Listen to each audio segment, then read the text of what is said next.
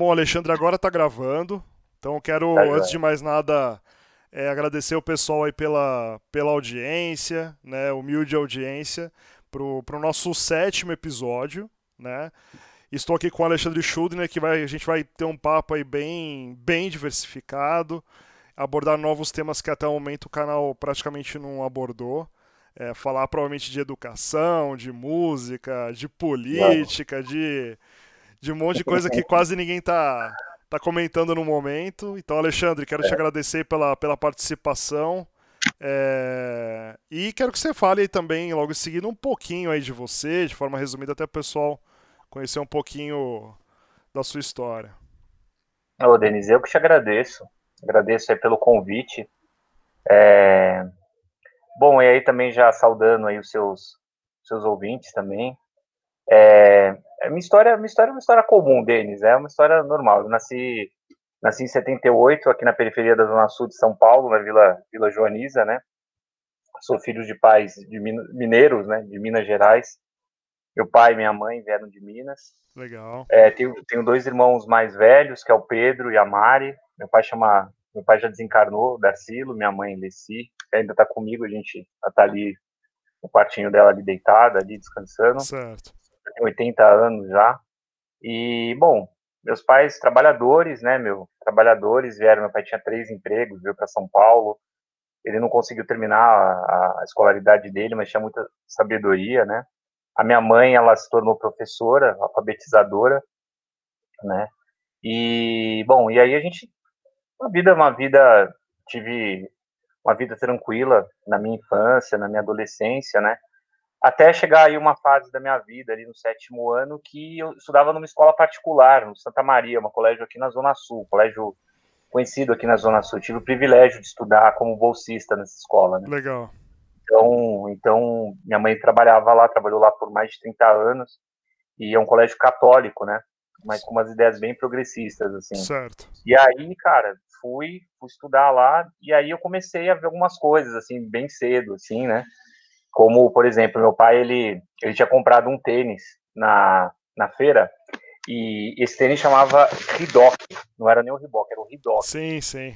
E eu, eu não sei se você chegou a ver essa, esse tênis, Mano, e aí a partir disso, cara, teve uma um puta de um celeiro, uma treta dentro da escola, os caras fazendo aqueles, aqueles bullying horrorosos, assim.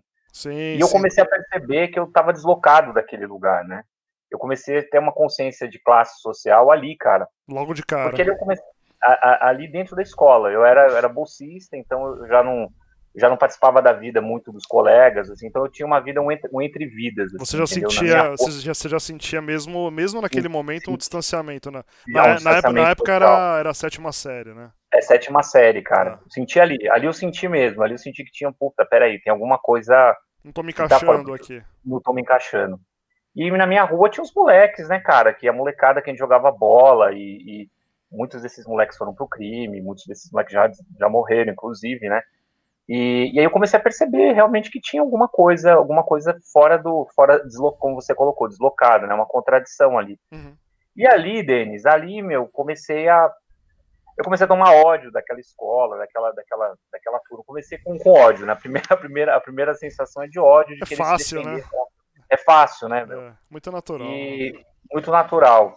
E meu irmão mais velho, meu pai era bancário, né, cara? Trabalhou no banco. E meu irmão mais velho, meu irmão mais velho, o Pedro, na verdade ele é o irmão do meio, a mais velha é a Mari, Marilena. Uhum. O Pedro, ele, ele era bancário e ele, ele, ele trabalhava, estudava e trampava no, no, no, no banco. E aí ele, ele, ele começou a entrar no, no, Era o começo ali do Partido dos Trabalhadores, do PT. Tá bom. E ele começou a militar, militar no sindicato, né? E ele trazia essas, essas informações, né, da questão das desigualdades, da luta por justiça, né? aquilo começou a fazer sentido para mim muito cedo, cara. É engraçado, eu vi aquela porra, é verdade, mas esses caras, esses playboys são todos uns pau no cu. Eu achava isso mesmo, eu comecei a falar, é verdade, Pedro. E aí, cara, e aí eu comecei, comecei, era, era, era uma, era uma, era uma, é muito novo, né, Denis? E aí, cara, eu comecei a me interessar por aquilo, de Entendi. verdade, cara. Eu comecei a me interessar por aquela, pelo, pelo, pelas aquelas, pelas aquelas pautas que meu irmão trazia, pelas lutas que eles faziam dentro do sindicato. O sindicato muito combativo até hoje, o sindicato dos, dos bancários é assim. E ele, e ele então, e aí, aí rolou a, rolou a eleição da Erundina, que eu participei, participei com o meu irmão, a gente foi fazer entrega de panfleto Entendi. da campanha da Erundina, porque o PT não tinha dinheiro, né? Porque o meu irmão tirava do próprio bolso, cara, e vendia jornal na rua, e vendia bottom, vendia, vendia adesivo. Ele mesmo produzia as camisetas, ele fazia silk, fazia as camisetas uhum. do partido. E eu fui participando daquele rolê todo ali com ele, né, cara? E fui crescendo nessa, nessa, sendo forjado nessa, nessa, nessa história. E ainda mais, naquele, ainda mais naquele momento, né, pós-ditadura, né? Você Nossa, sentindo, exatamente. Sentindo, fazendo a diferença ali, Isso, né? Exatamente, exatamente. Você falou tudo, cara. Não, bem lembrado, Denis. Você falou tudo, cara. Era pós-ditadura, meu. É que a nossa geração, então, eu tenho lembranças, só um parênteses aqui, eu tenho lembranças uhum. da ditadura. É até importante o que você estava falando, porque muita gente hoje defendendo, fazendo a defesa da ditadura. Uhum e as pessoas não sabem o que foi. Muitas pessoas não têm ideia da, histórica do processo, do que das torturas, dos crimes. Da... Se a gente está tendo a oportunidade aqui de conversar, de fazer essas falas, trocar essa ideia, uhum. é porque a gente vive num regime democrático, num Estado democrático, né? Sim. Então é bom que a gente sempre defenda isso, mesmo com as nossas divergências, com as nossas diferenças, que a gente tem espaços para isso, né? Uhum. Outro dia eu estava vendo um, um amigo meu mandou, é um canal, acho que é Flow, é um canal dos meninos que são mais ligados a uma concepção de direita, mas achei do caralho. Os caras levaram bolos lá e trocaram uma ideia, foi lindo. Aquele, foi, eu aquele... assisti, foi bem recente. Você assistiu? Né? Assisti. Foi maravilhoso, foi maravilhoso. Foi uma, foi uma coisa humana, assim, de se aproximar, entendeu? De fugir dessa polarização escrota, idiota que a gente está vivendo, né? Que, que, que, é, que é, pode levar um, a, uma, a um, uma guerra civil se a gente não, não cuidar disso, não, não, não, não, tentar fazer essas aproximações, né? Então eu acho muito legal, só fazer esse, esse parênteses assim. Não, e, e, e eu, é, não, e, e, você colocou muito bem, porque eu, eu assisti esse capítulo e eu já vi algumas entrevistas, é, acho que foi mais do Monark, que, que é um dos, né, dos apresentadores do Flow. Sim. É, e ele e tiveram diversos pontos ali que de forma muito tranquila ele colocou até de forma contrária ao, ao Boulos, né? Acho que a questão até da de ocupação de, de imóveis tudo mais foi um tema ali que foi bem explorado, acho que mais do meio para o final do, da gravação. E numa outra entrevista que o próprio Monark deu, acho que foi é, pro Peter Jordan, que ele comentou que justamente o flow é, é para realmente trazer para todo mundo para conversar. Isso. De não ter essa coisa de não, aqui é, é assim, a gente não vai trazer essa pessoa por causa disso é, uma, é um dos pilares também que eu estou construindo do canal, de realmente não ter é, esse ponto, tipo, não, aqui a gente vai falar desse assunto, né? E essa, essa questão de política, ela tá muito, tá muito essa questão de, tá, tá muito num sentido de fla-flu, né?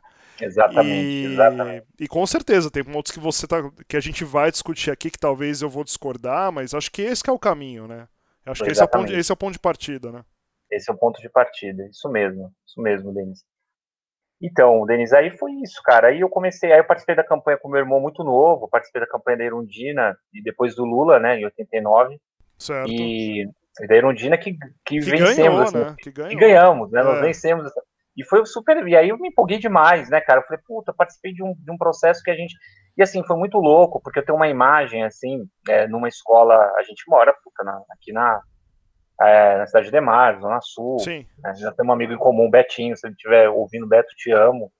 E aí o, o, o negócio é o seguinte, Denis, o, a gente, nós fomos para Moema fazer, o meu irmão, não sei o que a gente foi fazer em Moema, que meu irmão queria fazer uma panfletagem lá. Entendi. E aí nós acabamos indo para Moema, e aí, e aí mais um dado, assim, que foi foi forjando a, a constituição da, da, consciência política, né?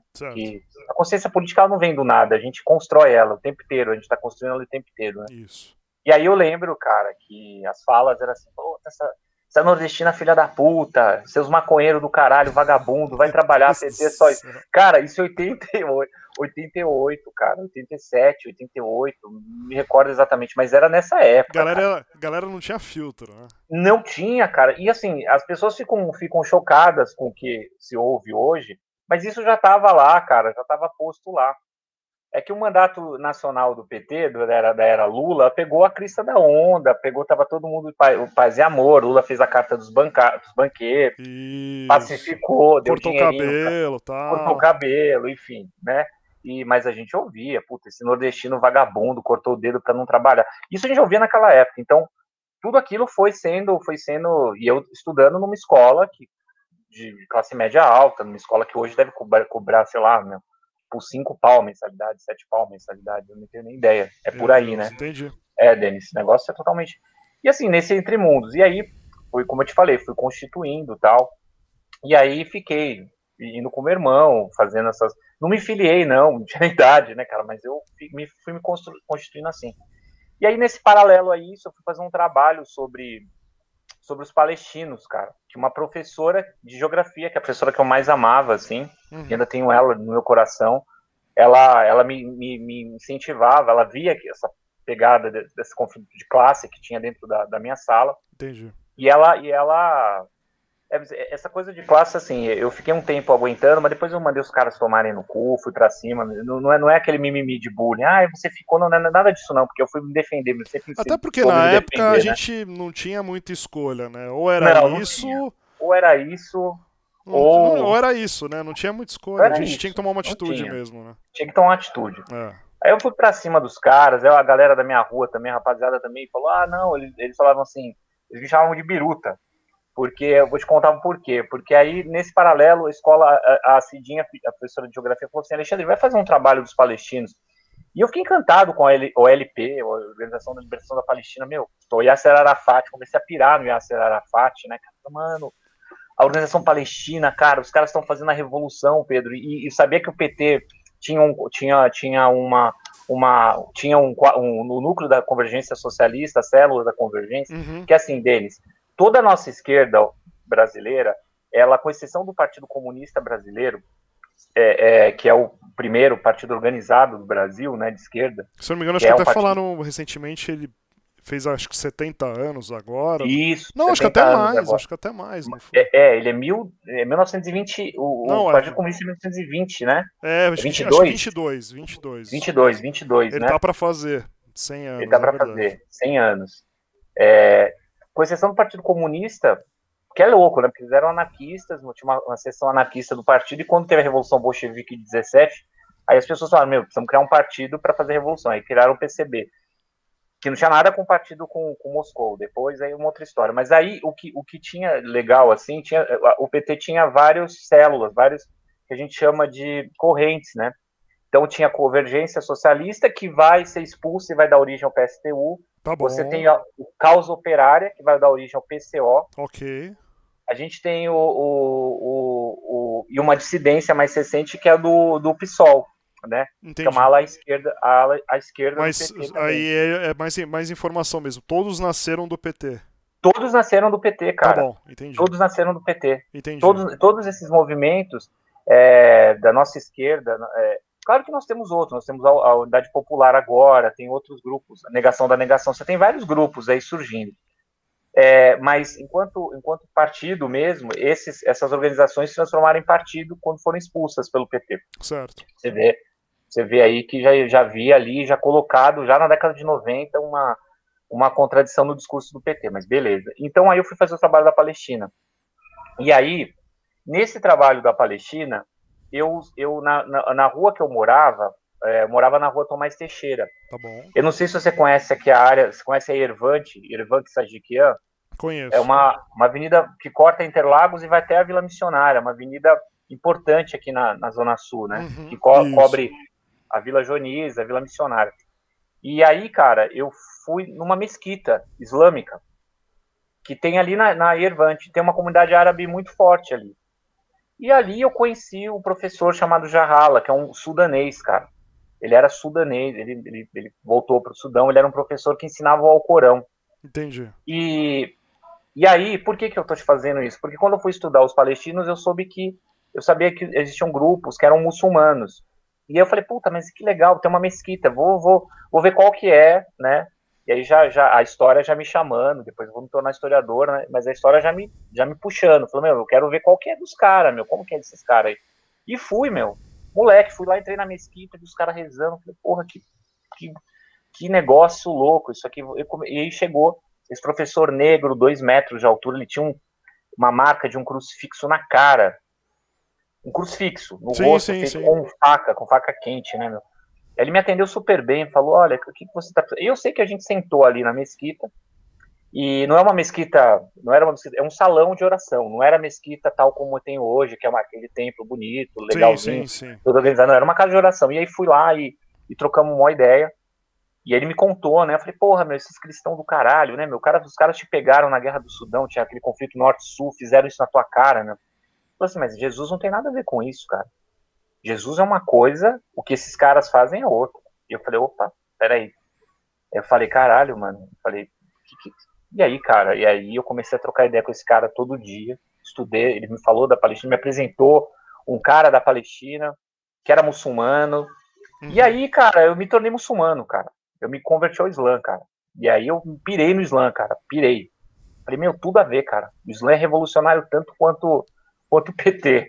Ah, e aí eu entrei nessa, cara, meu, ao Corão, comecei a estudar árabe, comecei a. Até um dia que eu falei, mano, falei pro meu pai e pra minha mãe, eu vou pro Egito, vou vazar, cara. Vou estudar isso aí, quero estudar lá, meu. Pra mim já deu, vou.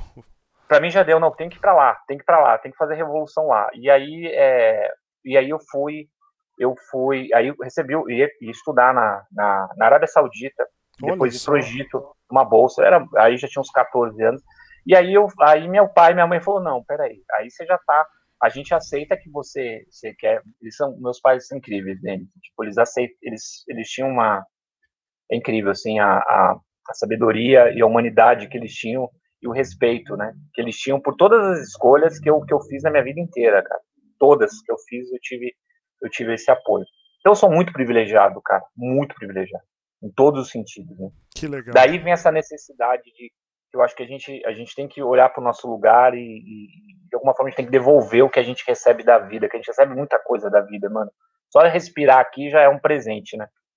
Velho, aí eu sei que eu fui para esse, pra esse. Meu pai falou que não. Meu pai falou, não, aí você já tá fudendo tudo, aí você já quer ir pro, pro, mundo, pro mundo árabe, esses caras são loucos pra caralho. Extremistas, aí, né? Uma visão extremista. extremista. Puta, islamofóbico. Né? As pessoas têm essa visão até hoje do Islã. E não é, cara. O Islã, o Alcorão, é um livro lindíssimo, cara. É um livro poético, cara, escrito por um cara que é um analfabeto, quer dizer, ele não escreveu, ele foi, ele recebeu a intuição do anjo Gabriel tá e fala pro cara assim, meu, é lindo, cara. Aquilo é lindo, aquilo é... ele não é um texto, ele não é um texto igual a Bíblia, que é uma narrativa dele. Não sei se você já leu o Corão. Não, não ele li. é um, ele é poema, cara, e é todo rimado. Quando você lê em árabe, você vê a rima dele de cima a baixo, cara. O Alcorão ele inteiro, da primeira surata, que é o primeiro versículo, até o último, ele é todo rima. Nossa, e de um cara disso. muito louco, é um cara que é analfabeto, Mohammed era um analfabeto, cara, que tá no meio do deserto, cara, num, num mundo fudido, dominado pelos persas, dominado pelo, pelo Império Bizantino, os caras no meio daquele deserto, oprimido, fudido, as crianças sendo enterradas, quando a criança menina era enterrada, ela nascia mulher, os caras enterravam ela viva, cara, era uma, era uma brutalidade Deus. incrível. E vem esse cara que com 40 anos, mano, vê, vê o anjo Gabriel e fala, leia, leia, leia, leia o bagulho, eu falei, não sei ler. E aí ele começa a ter as, os transes, né? Quando a gente fala aqui em incorporação, a gente nas religiões afro-brasileiras, né? Na Umbanda, no Candomblé, a gente fala da incorporação. E espiritismo. incorporava. Espiritismo, né? E, e aí vou chegar nele já. E aí é isso, cara. E aí, e aí pirei, pirei na história dele, pirei na, na filosofia, na, na, na, ideia de justiça social que o Islã tem, que é muito, muito forte, cara. Eu me lembro de um paquistanês que falou assim: vocês não têm vergonha na cara.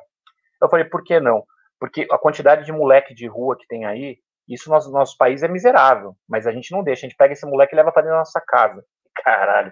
E é assim mesmo, os caras não são, não é, não é, não é aquela retórica, é, aqui, aquela a caridadezinha que a gente pensa, ah, vou fazer aqui um, vou dar uma sopinha aqui, vou, não, não, nós vamos, nós, é, é natural para os caras, nós temos que fazer o bagulho, porque tá no nosso DNA, tá na nossa cultura de não e, permitir que e, velho fique na rua. E, tem, tendo essa informação agora, que realmente eu não tinha muitas, muito que você está falando, eu não tinha é, conhecimento, por que que tem essa visão, então, tão negativa e tão extremista do Islã? Né, do Islã?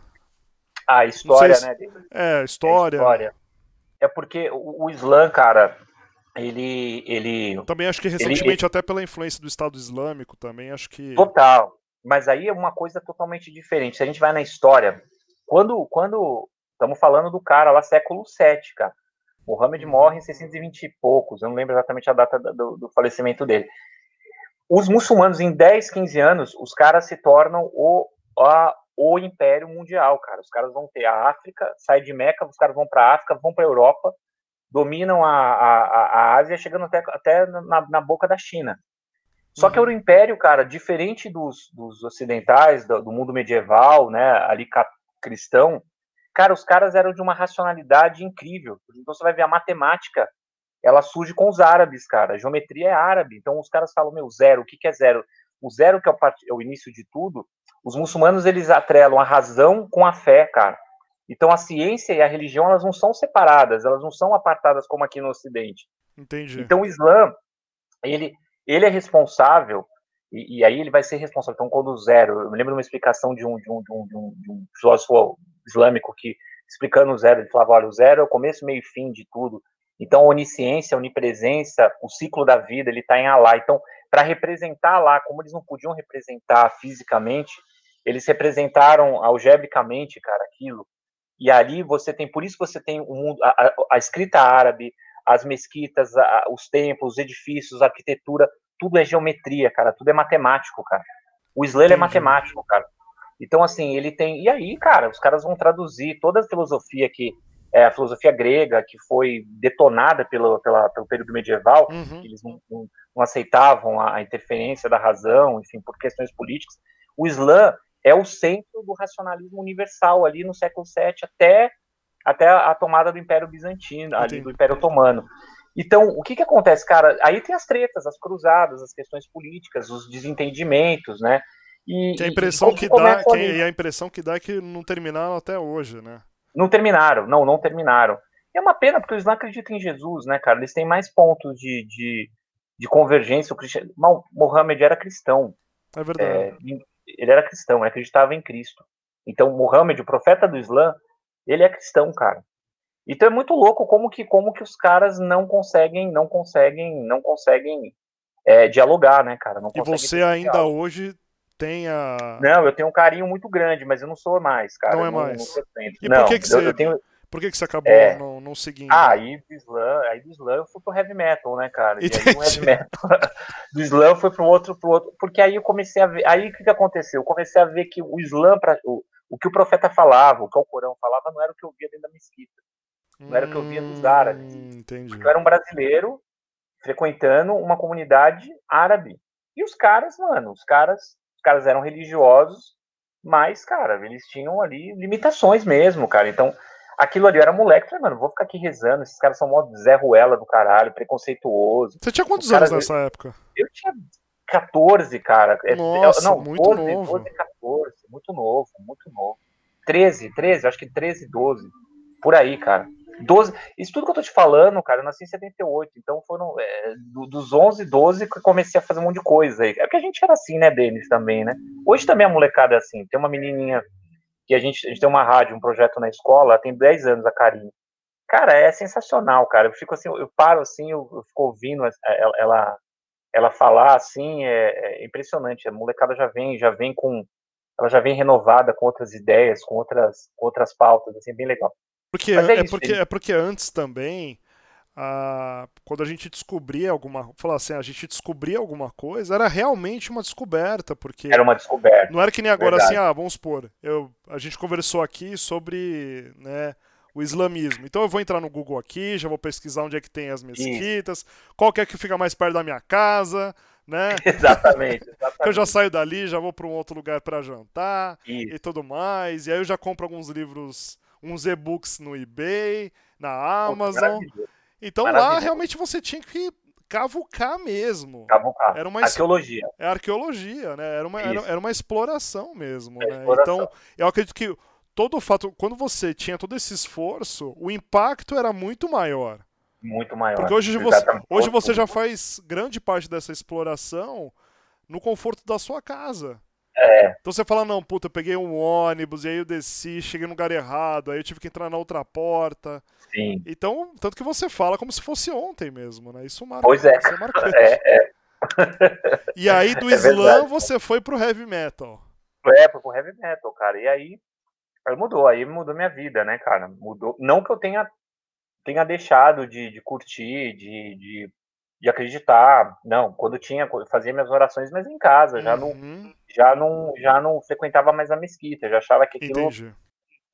Via, via, é, eu tinha uma coisa muito crítica deles, acho que ainda tenho isso ainda, porque eu via muito preconceito com relação ao Jahala, a esse professor que me iniciou no Islã. Ok. Então ele era negro e ele era, ele, e ele era o cara mais sábio que tinha naquela, naquela organização, porque os caras eram tapados, velho. Os caras eram cheios de preconceito, os caras decoravam o Corão, queriam decorar o Corão, mas não entendiam porra nenhuma do que estava escrito. Era decorar por decorar é, só, né? Decorar, cara. Os caras faziam memorização do Corão. Eu falava, mano, e aí, o que, que você pratica dessa porra que você tá memorando, entendeu? Não tinha nada, era, era uma coisa muito distante daquilo que eu tinha que eu, que eu, que eu conhecia, que eu aprendi, com aquilo que o Jahala me falava, né? É, dessa tolerância religiosa, desse respeito, dessa da prática, né? Da, da, da, da, justiça, da caridade, que era uma coisa que ele fazia o tempo inteiro, entendeu? sem precisar falar, sem precisar, né? E aí eu falei, eu quero saber, vamos sair. E aí peguei um, um disco do e aí comecei a escutar, meu, meu irmão tinha, tinha uns discos paralelos, tinha uns discos da Clube da Esquina, tinha rock progressivo, terço, né? Tá. Comecei a ouvir isso, né? Já, já tava ouvindo essas, essas músicas, até que eu tive contato com é, um vizinho nosso, que o primo dele curtia. E ele tinha os discos do Black Sabbath e do Ozzy. Pronto, cara. Aí acabou. aí acabou, cara. Aí dali pra frente, Denis, dali pra frente aí foi o Ozzy. Aí depois eu encontrei o Merciful Fate, que é outra banda que eu amo, o King Diamond. E dali fui, cara. E dali fui com, com, com 13 para 14 e não saí disso. É uma outra paixão também que, que eu tenho, né? Até hoje. E aí, tá cara, até hoje, até hoje tá aí, né? Até hoje tá aí. E aí fui fazer aí depois, aí com isso, com essas informações todas, eu decidi fazer, fazer história, fui fazer história na PUC. É, estudei na PUC aí na década entre 98 e e acabei em 2002. Ali na, na, Monte Alegre? Na Monte Alegre, estudei na Monte Alegre. Na PUC mesmo, puta, fiz, fiz. Aí na PUC, na PUC eu, eu, eu comecei a dar aula no primeiro ano de faculdade de História. Eu sempre quis, eu sempre quis ação, nunca gostei só dessa piração intelectual, de ficar nessa punheta acadêmica. Não é a minha praia. Então eu gosto da, da ação também. Gosto de estudar, gosto muito de estudar, cara. Curto muito estudar mas não gosto, mas gosto também de agir também. Então, aí fui dar aula, cara. Fui aqui numa escola pública, peguei um currículo, é, fui ali numa escola pública, eu quero dar aula. Aí a mulher falou assim: Meu, você quer dar aula? Eu falei: Quero. Eu falei: E aí, o que, que eu preciso fazer? Primeiro ano de PUC. Aí ela falou assim: Cara, então faz o seguinte, ó, entra ali no sétimo ano. Eu falei: Como assim? Não, não, não tem nenhum, tipo, uma vaselina, nada, cara? É assim? Vamos na seco? Vamos, vamos que no vamos. Pelo. Vamos, é no pelo, vamos. Puta, foi a melhor coisa da minha vida. Peguei uma sala e falavam que é a sala mais a sala mais fodida do, do, do, do, colégio Zenaide Lopes de Oliveira Godoy, na escola estadual, que até hoje. Os meninos, eles falavam que os meninos eram terríveis, os meninos não valiam nada, não sei o quê. Era uma molecada é, delinquente, de tudo que você possa imaginar. Cara, eu amei esses moleques. Eu entrei na sala de aula, assim, e eles, meu, aquela zona, professor eventual, precarização total. Professor eventual, pra você ter uma ideia, cara, eu demorei quatro meses para receber meu salário. Quando eu recebi, tipo, cara, quatro meses para receber o salário, porque a mulher que fazia o pagamento, ela não gostava de mim, cara. Eu era cabeludo, então ela achava que eu era, que eu era marginado. Sei lá que porra que ela pensava, ela não me pagou, velho. Ela não me pagou. Eu amava os moleques, cara. Eu entrei nessa sala, a sala uma zona, quando eu sentei, eu comecei a falar de rap, cara. Porque aqui a gente escutava, paralelo, sempre tem muito rap, música racionais, é, consciência humana, que era uma coisa que estava aqui no nosso bairro. E eu sou do bairro, né? Entendi. Quando eu falei que eu era daqui, da quebrada, e que eu ouvia rap, aí os caras, aí acabou, cara. Eles fizeram uma roda e eles começaram a falar tudo, cara. Eu falei, meu, eu sou, eu, é isso que eu quero para minha vida. E me apaixonei por eles, me apaixonei por educação pública. Mas aí, aí cortando, aí o que, que aconteceu? É, demorou muito para pagar, eu estava fudido, precisava fazer né, grana, sobrevivência. É, não dá para a gente fazer tudo que a gente quer, é, é, é uma coisa que a gente tem que estar tá com um pé dentro da, da instituição e um pé fora para a gente manter a nossa integridade, né? A nossa integridade, né, Denis? A gente, mas não é assim, né? a gente não é impoluto, a gente tem, tem concessões que a gente faz, a gente, essa história de que, ah, eu não me vendo, ó, oh, eu sou isso, isso é papo furado, isso é... Você tem, é que, de... tem que engolir uns sapos de vez em tem quando. Tem que engolir sapo, né, cara? Exatamente, você tem que engolir. Aí eu fui pro, aí eu catei um currículo e falei assim, eu falei para essa mulher, falei assim, pô, você não vai me pagar mesmo, né? Então assim, e aí eu comecei a dar aula pra caramba nessa escola. Eu dava aula de eu, aí eu comecei a faltar na faculdade porque eu tava tão tão tão tão assim entusiasmado com aquilo, apaixonado com a escola, que eu começava a ficar o dia inteiro, cara. Então eu trabalhava manhã, tarde e noite, dava 12, 15 aulas por dia e não ia pra PUC. E você, tava, e, você tava, e você tava fazendo graduação ainda na PUC. E eu tava fazendo graduação. Meu, que loucura. Falou, Meu, loucura. A professor, a professor, meus professores falaram assim, cara, os professores da PUC eu amo eles de paixão, assim, que a PUC. Eles falaram para mim assim, eles eram, são educadores, né? A Lili, a Antônio Rago Filho, são professores assim inesquecíveis. Eles falam, meu, você vai, você vai se formar quando, cara? Porque assim, você vai ficar dando aula, mas você precisa, você precisa do, do diploma, né, cara, para você fazer isso. Você precisa se aperfeiçoar, se qualificar, né? É, é verdade. Aí eu diminuí a, a, o freio, o ímpeto, e aí, Denis, eu fui para uma escola, adivinha? Atravessei a rua ali da Irvante, atrás da mesquita tinha um centro, centro colégio 24 de março, que é um colégio islâmico. Entendi. Levei, levei meu currículo, cheguei lá, né, de bermuda, camiseta do Cannibal Corpse, com a, com a cabeça decepada. Falei, puta, eu nem tinha percebido, para você ver que não, eu, isso, eu tô dando esse detalhe para você ver a, a, visão que as pessoas têm do Islã, do colégio islâmico e tal.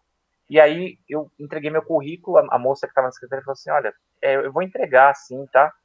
Aí eu saí, da, saí da, da lá do, do, colégio, tô, tô indo para caminhando para entregar numa outra escola que tinha na, na rua. Sim. Ela grita, ela grita e fala, ó, oh, Alexandre, é, a Jesus, Dona Jesus quer falar com você. Eu falei, eita, demorou, vamos lá. Voltei para a escola. E aí, quando eu volto para a escola, tá a Dona Jesus, que é uma pessoa que eu tenho uma gratidão eterna. Ela veio, falou comigo, falou assim: amanhã eu te quero aqui, séria, firme, uma baixinha, firme, assim, professora geógrafa. Amanhã eu quero você aqui, tal hora, para ver qual que é a sua. Quero, quero que você faça uma aula teste aqui. Eu falei, mas tem um tema? Não, não tem tema eu vou te falar o tema na hora. Meu falei, cara, falei, eu é moleque, né? Moleque, você, você, você quer que se foda. Moleque, você não tá nem aí, cara. Você acha que você sabe pra caralho. Dois meses de faculdade, você sabe tudo de história. né? É arrogância do caralho. Fui, fiz, fiz o teste e fiquei lá quatro anos, cara. Foi minha primeira oportunidade, assim, na escola privada. E tudo por ela. Ela, ela confiou, ela acreditou. E eu fiquei lá e tenho muita gratidão daquela escola. E aí, eu fico pensando, imagina esse tipo de coisa hoje, né, cara? Cara, hoje é impossível. Hoje é impossível, cara. É impossível. A década de 90 é muito legal, Denis. A década de 80 e 90 não tinha essa. É, era diferente, cara. Era diferente, cara. Era diferente. Hoje é muito. Hoje eu, eu acho que é hoje, hoje é muito fake, é, é, é, é muita conversa, é muito gogó para pouca ah, é porque assim, eu sou. Mas isso, aonde sou... você estudou, né? É. Não tem, né? É isso, né? Mas aonde você estudou? onde você estudou, exatamente, cara. Onde você estudou. Quando... É isso é, mesmo, é, né? cara. É isso mesmo. Não é o que você é, quem é você, cara? É igual você tá falando, não, é igual você tá fazendo. É. Você não tá me perguntando o que que eu fiz. Como, como é, que você, tá como é que você vem querer dar aula aqui sem estar tá com riboque, né? Você tá com riboque. Tá com riboque como é que é isso, cara? Pelo amor de Deus, cara. E foi muito legal, cara. E muitas, muitos alunos da nossa, da, eh, formados ali na nossa. Tinha um grupo de professores muito bom, Denis, ali, cara. Aprendi muito com os caras, né, meu? E, cara, uma, uma gratidão assim fodida. Eu tenho um, tenho um amigo, o pessoal hoje, o Gustavo Sais, que ele tá no doutorado da USP, tá. historiador, fudido, combativo, e ele foi nosso aluno, né, cara? Ele se tornou meu amigo, meu amigo particular, né? Então, assim, são coisas que a gente fala, meu, puta, missão cumprida, cara. Se a gente atingiu um, a gente conseguiu atingir um, tá, tá bom demais, cara. E, vo, então, e, vo, e, vo, e, você pensa em seguir. É, não sei se depois da, é, da, depois da graduação você chegou a buscar outra. Chegou... cara. Puta, eu, eu fui no mestrado, eu só consegui concluir o mestrado ano passado, cara. Eu vi, vi que você tá fazendo também. Tô, né? tô, tô, tô ralando lá também. Nossa você tá ralando, prepara, meu irmão. O bagulho é, é, é. então. Eu, eu, eu, eu fui, quando eu tava na graduação, eu tive então, aí a militância, comecei a militar para tudo quanto é lado e tal. E, cara, eu, eu, eu, ficava meio perturbado. Falei, meu puta, será que se eu fizer carreira acadêmica eu vou conseguir militar, eu vou conseguir dar conta? Mas isso você já tinha se formado já na PUC? Não, eu já, é, eu tava para me Ou formar. tava tudo ainda no, aí... no bolo ainda, você tava ainda se é formando. Que, é, porque antigamente, Denis, a gente saia da graduação é, nessas áreas, pelo menos, eu não sei, a sua área qual que é? Eu sou formado área, em turismo, cara. Você é formado, ah, é turismo, pode crer, você falou turismo. Eu não sei como é no turismo, mas nas ciências humanas, na, nas ciências sim, humanas, sim, né? isso aí. Mas nas ciências humanas, é. Na, na, história, especificamente, lá no departamento de história da faculdade, era muito comum você, da PUC, era muito comum você já fazer iniciação científica e você já ter, cara, uma perspectiva de, de, de continuar. De, de... Você tinha, assim, você tinha dois caminhos, né, cara? A educação a educação no ensino básico, que é o que eu era apaixonado, e a carreira acadêmica. Certo. Você faz isso. Infelizmente, eu acho que as duas coisas podem ser, se conversar, mas infelizmente existe essa, essa, essas diferenças aí. Então, assim, cara, eu, eu, eu como eu tinha, eu, eu achava a, minha, meu trabalho era uma militância, eu não queria sair da sala de aula. Entendi. Mas eu fui, eu fui, eu fui estudar o death metal na, na, na, eu passei na PUC, passei a primeira vez, ganhei bolsa e larguei, porque entrei em crise. Aí tive a segunda oportunidade na PUC, fiz certo. de novo o, o, o processo seletivo, passei, larguei. Aí na terceira, na terceira, terceira vez, eu, eu passei. Na PUC, de novo. Aí, aí, na PUC. De novo, eu falei assim, não, eu falei, eu não quero, eu não quero, eu não quero fazer carreira acadêmica. Então, eu falei para minha professora, eu, falei, eu vou voltar a estudar, vou fazer uma pós-graduação em história. Tem um programa lá na PUC que chama História, Sociedade e Cultura. Entendi. São dois anos, é uma pós de dois anos, é uma especialização. Uma especialização, entendi. Especialização. Aí eu falei assim, puta, vou para especialização porque ela tá mais, ela dialoga mais com a minha prática de sala de aula. Entendi. Mas você tá maluco, você vai rever tudo que você tá vendo. Eu falei, não, professor, eu quero fazer isso, eu vou fazer. E fiz, dois anos e meio, Denis, desculpa, foram dois anos Entendi. e meio. Fiz. Aí na sequência, aí minha professora falou assim, não, agora você vai entrar no mestrado e concluir, né? Fui, entrei, na terceira vez entrei, aí, aí nessa vez a professora virou e falou, olha, dessa vez, cara, não vai ter bolsa porque você já teve bolsa duas vezes. Com toda certeza. Falei, puta, é verdade. Você veio aqui, você abandona duas Zoou vezes. com a nossa então, cara aqui. Você tá brincando com a nossa cara, né, cara? Aí, aí eu falei assim, não, beleza, eu vou. Aí tentei o processo seletivo na FABC, e aí caí na mão de uma professora que maravilhosa, uma italiana retada, boa demais, cara, que é a Lívia de Tomás, que é uma figura incrível, assim, que eu aprendi horrores com ela, e aí terminei, Denis, terminei. Aí terminei. Terminei ano passado. Sofrido. Consegui. Né? Mano, é, porque você é professor, né, cara? Eu não tive condição de diminuir minha carga horária. Então, é uma coisa que eu falo, cara. O, o trabalhador pesquisador no Brasil é muito difícil você conciliar. As pessoas não têm ideia do que é, a, a produção da pesquisa científica. Não, é absurdo. Eu, eu não é tinha ideia.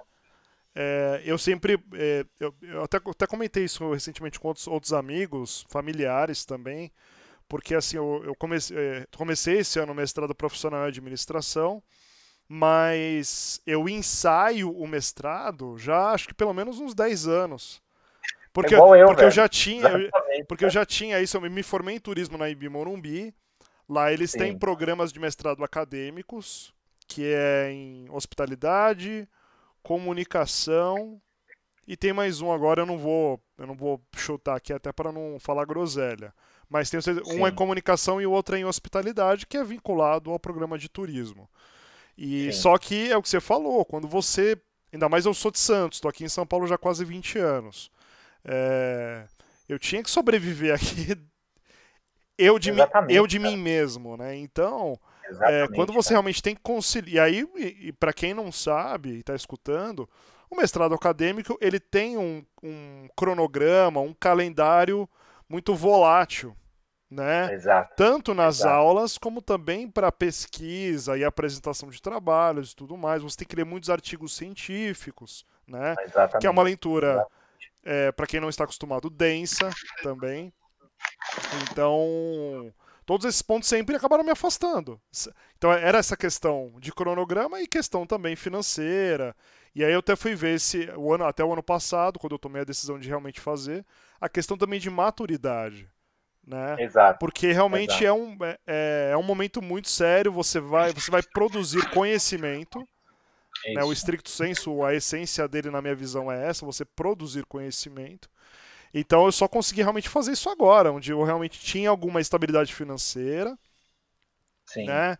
É, o mestrado profissional, que é reconhecido pelo MEC, não tem. Né, não é nem melhor ou pior que o acadêmico ele proporciona você fazer fora do horário comercial. E, e realmente eu entendo que hoje eu, tenho, eu não teria nem. Só se eu tivesse realmente uma orientação muito forte na graduação para uma iniciação científica, que posso falar que foi zero.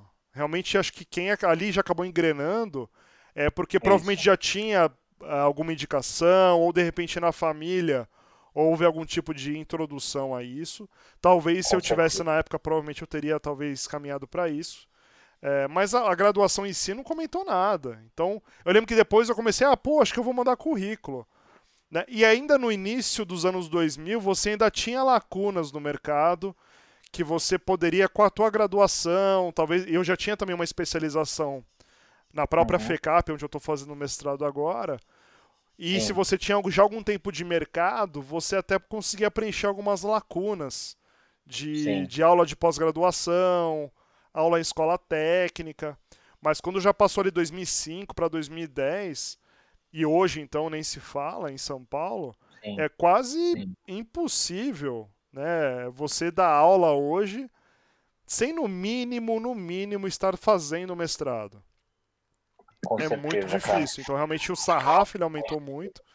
Então é realmente parabéns aí você ter conseguido concluir aí o... Oh, e o seu mestrado valeu. é em história. É, é do, é do... Meu mestrado não, não, cara. O mestrado, o mestrado ele, ele, ele é o, FBC até para quem está ouvindo a gente, assim, a gente... Essa sigla é o que? É o programa que você fez lá na PUC? É, é o, o, o, FABC é a Universidade Federal do ABC, Ah, ok. Né?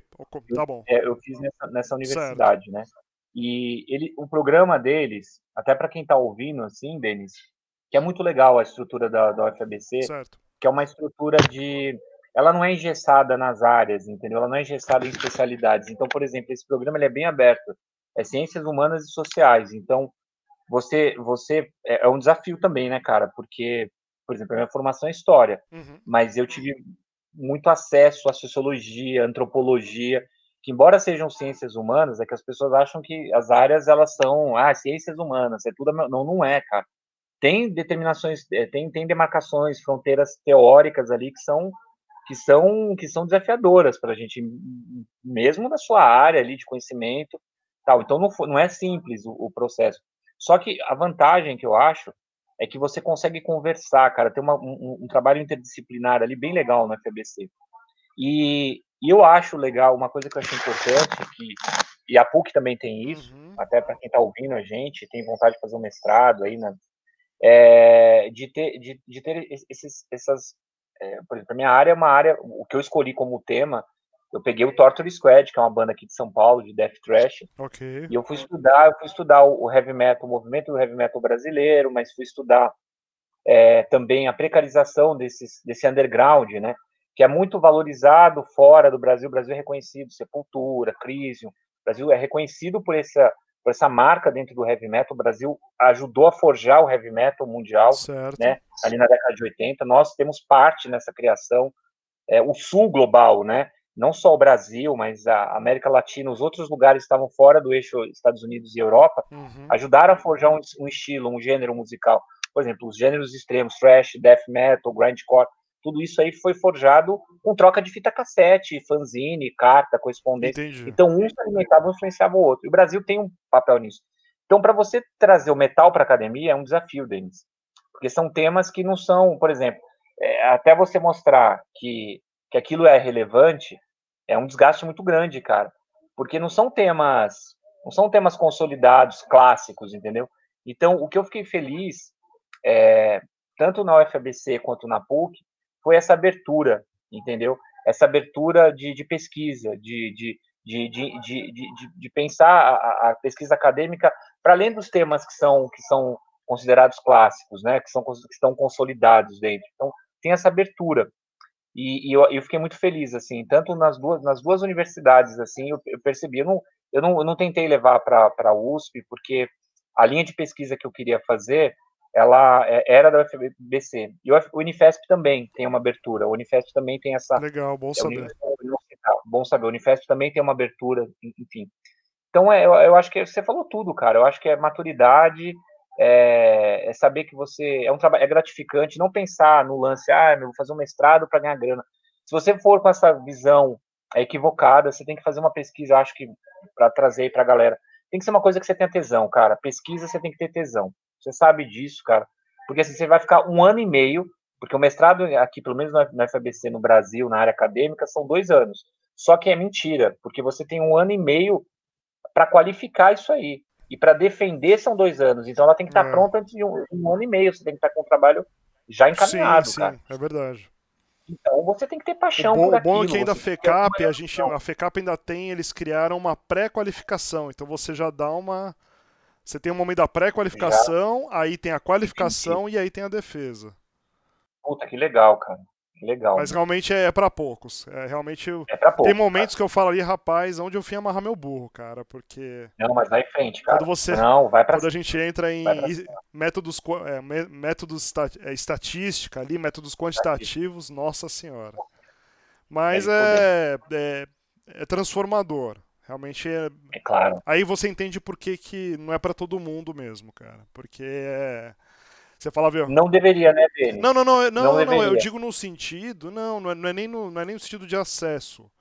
Eu falo porque, assim, é um esforço que eu, assim, na minha leitura, muitas pessoas, por exemplo, que eu conheço, mesmo que eles falem assim, ó, tá aqui a bolsa, pá. Ah, entendi. Fala, meu, cara, não vai. Não vai. Cara, entendi, só vai. pra te dar um... Pô, a gente tá, né, caminhando aí pra uma primavera, né? É, daqui a pouco. Cara, eu tô com a minha filha aqui de três meses, Nossa, casa nova, né? Vira e mexe, vou no terraço ali à noite, puta, cara, que tesão aqui. E eu tenho um paper para entregar, tipo, na segunda, é. entendeu? É. Eu, é então, assim, é, é nesse sentido, entendeu? Mas concordo Entendi. com você também. Eu acredito que tem muitas pessoas é, sem ter. Primeiro, tem muitas pessoas que, assim como eu, vai já na, na graduação, não tiveram nem a apresentação dessa oportunidade para começar a conversa. Falou assim, pô, olha, existe essa oportunidade de você dar aula. Para você dar aula tem esse universo, você tem o estricto senso, tem os caminhos, tal, publicações, artigos, blá, blá, blá. E para os que conhecem esse tipo de realidade, realmente a questão financeira, né, o mestrado profissional agora também está começando a, a, a, dar uma pavimentada no, é, no Brasil, em geral, você mesmo que você procure, você não vê muitos programas ainda, né?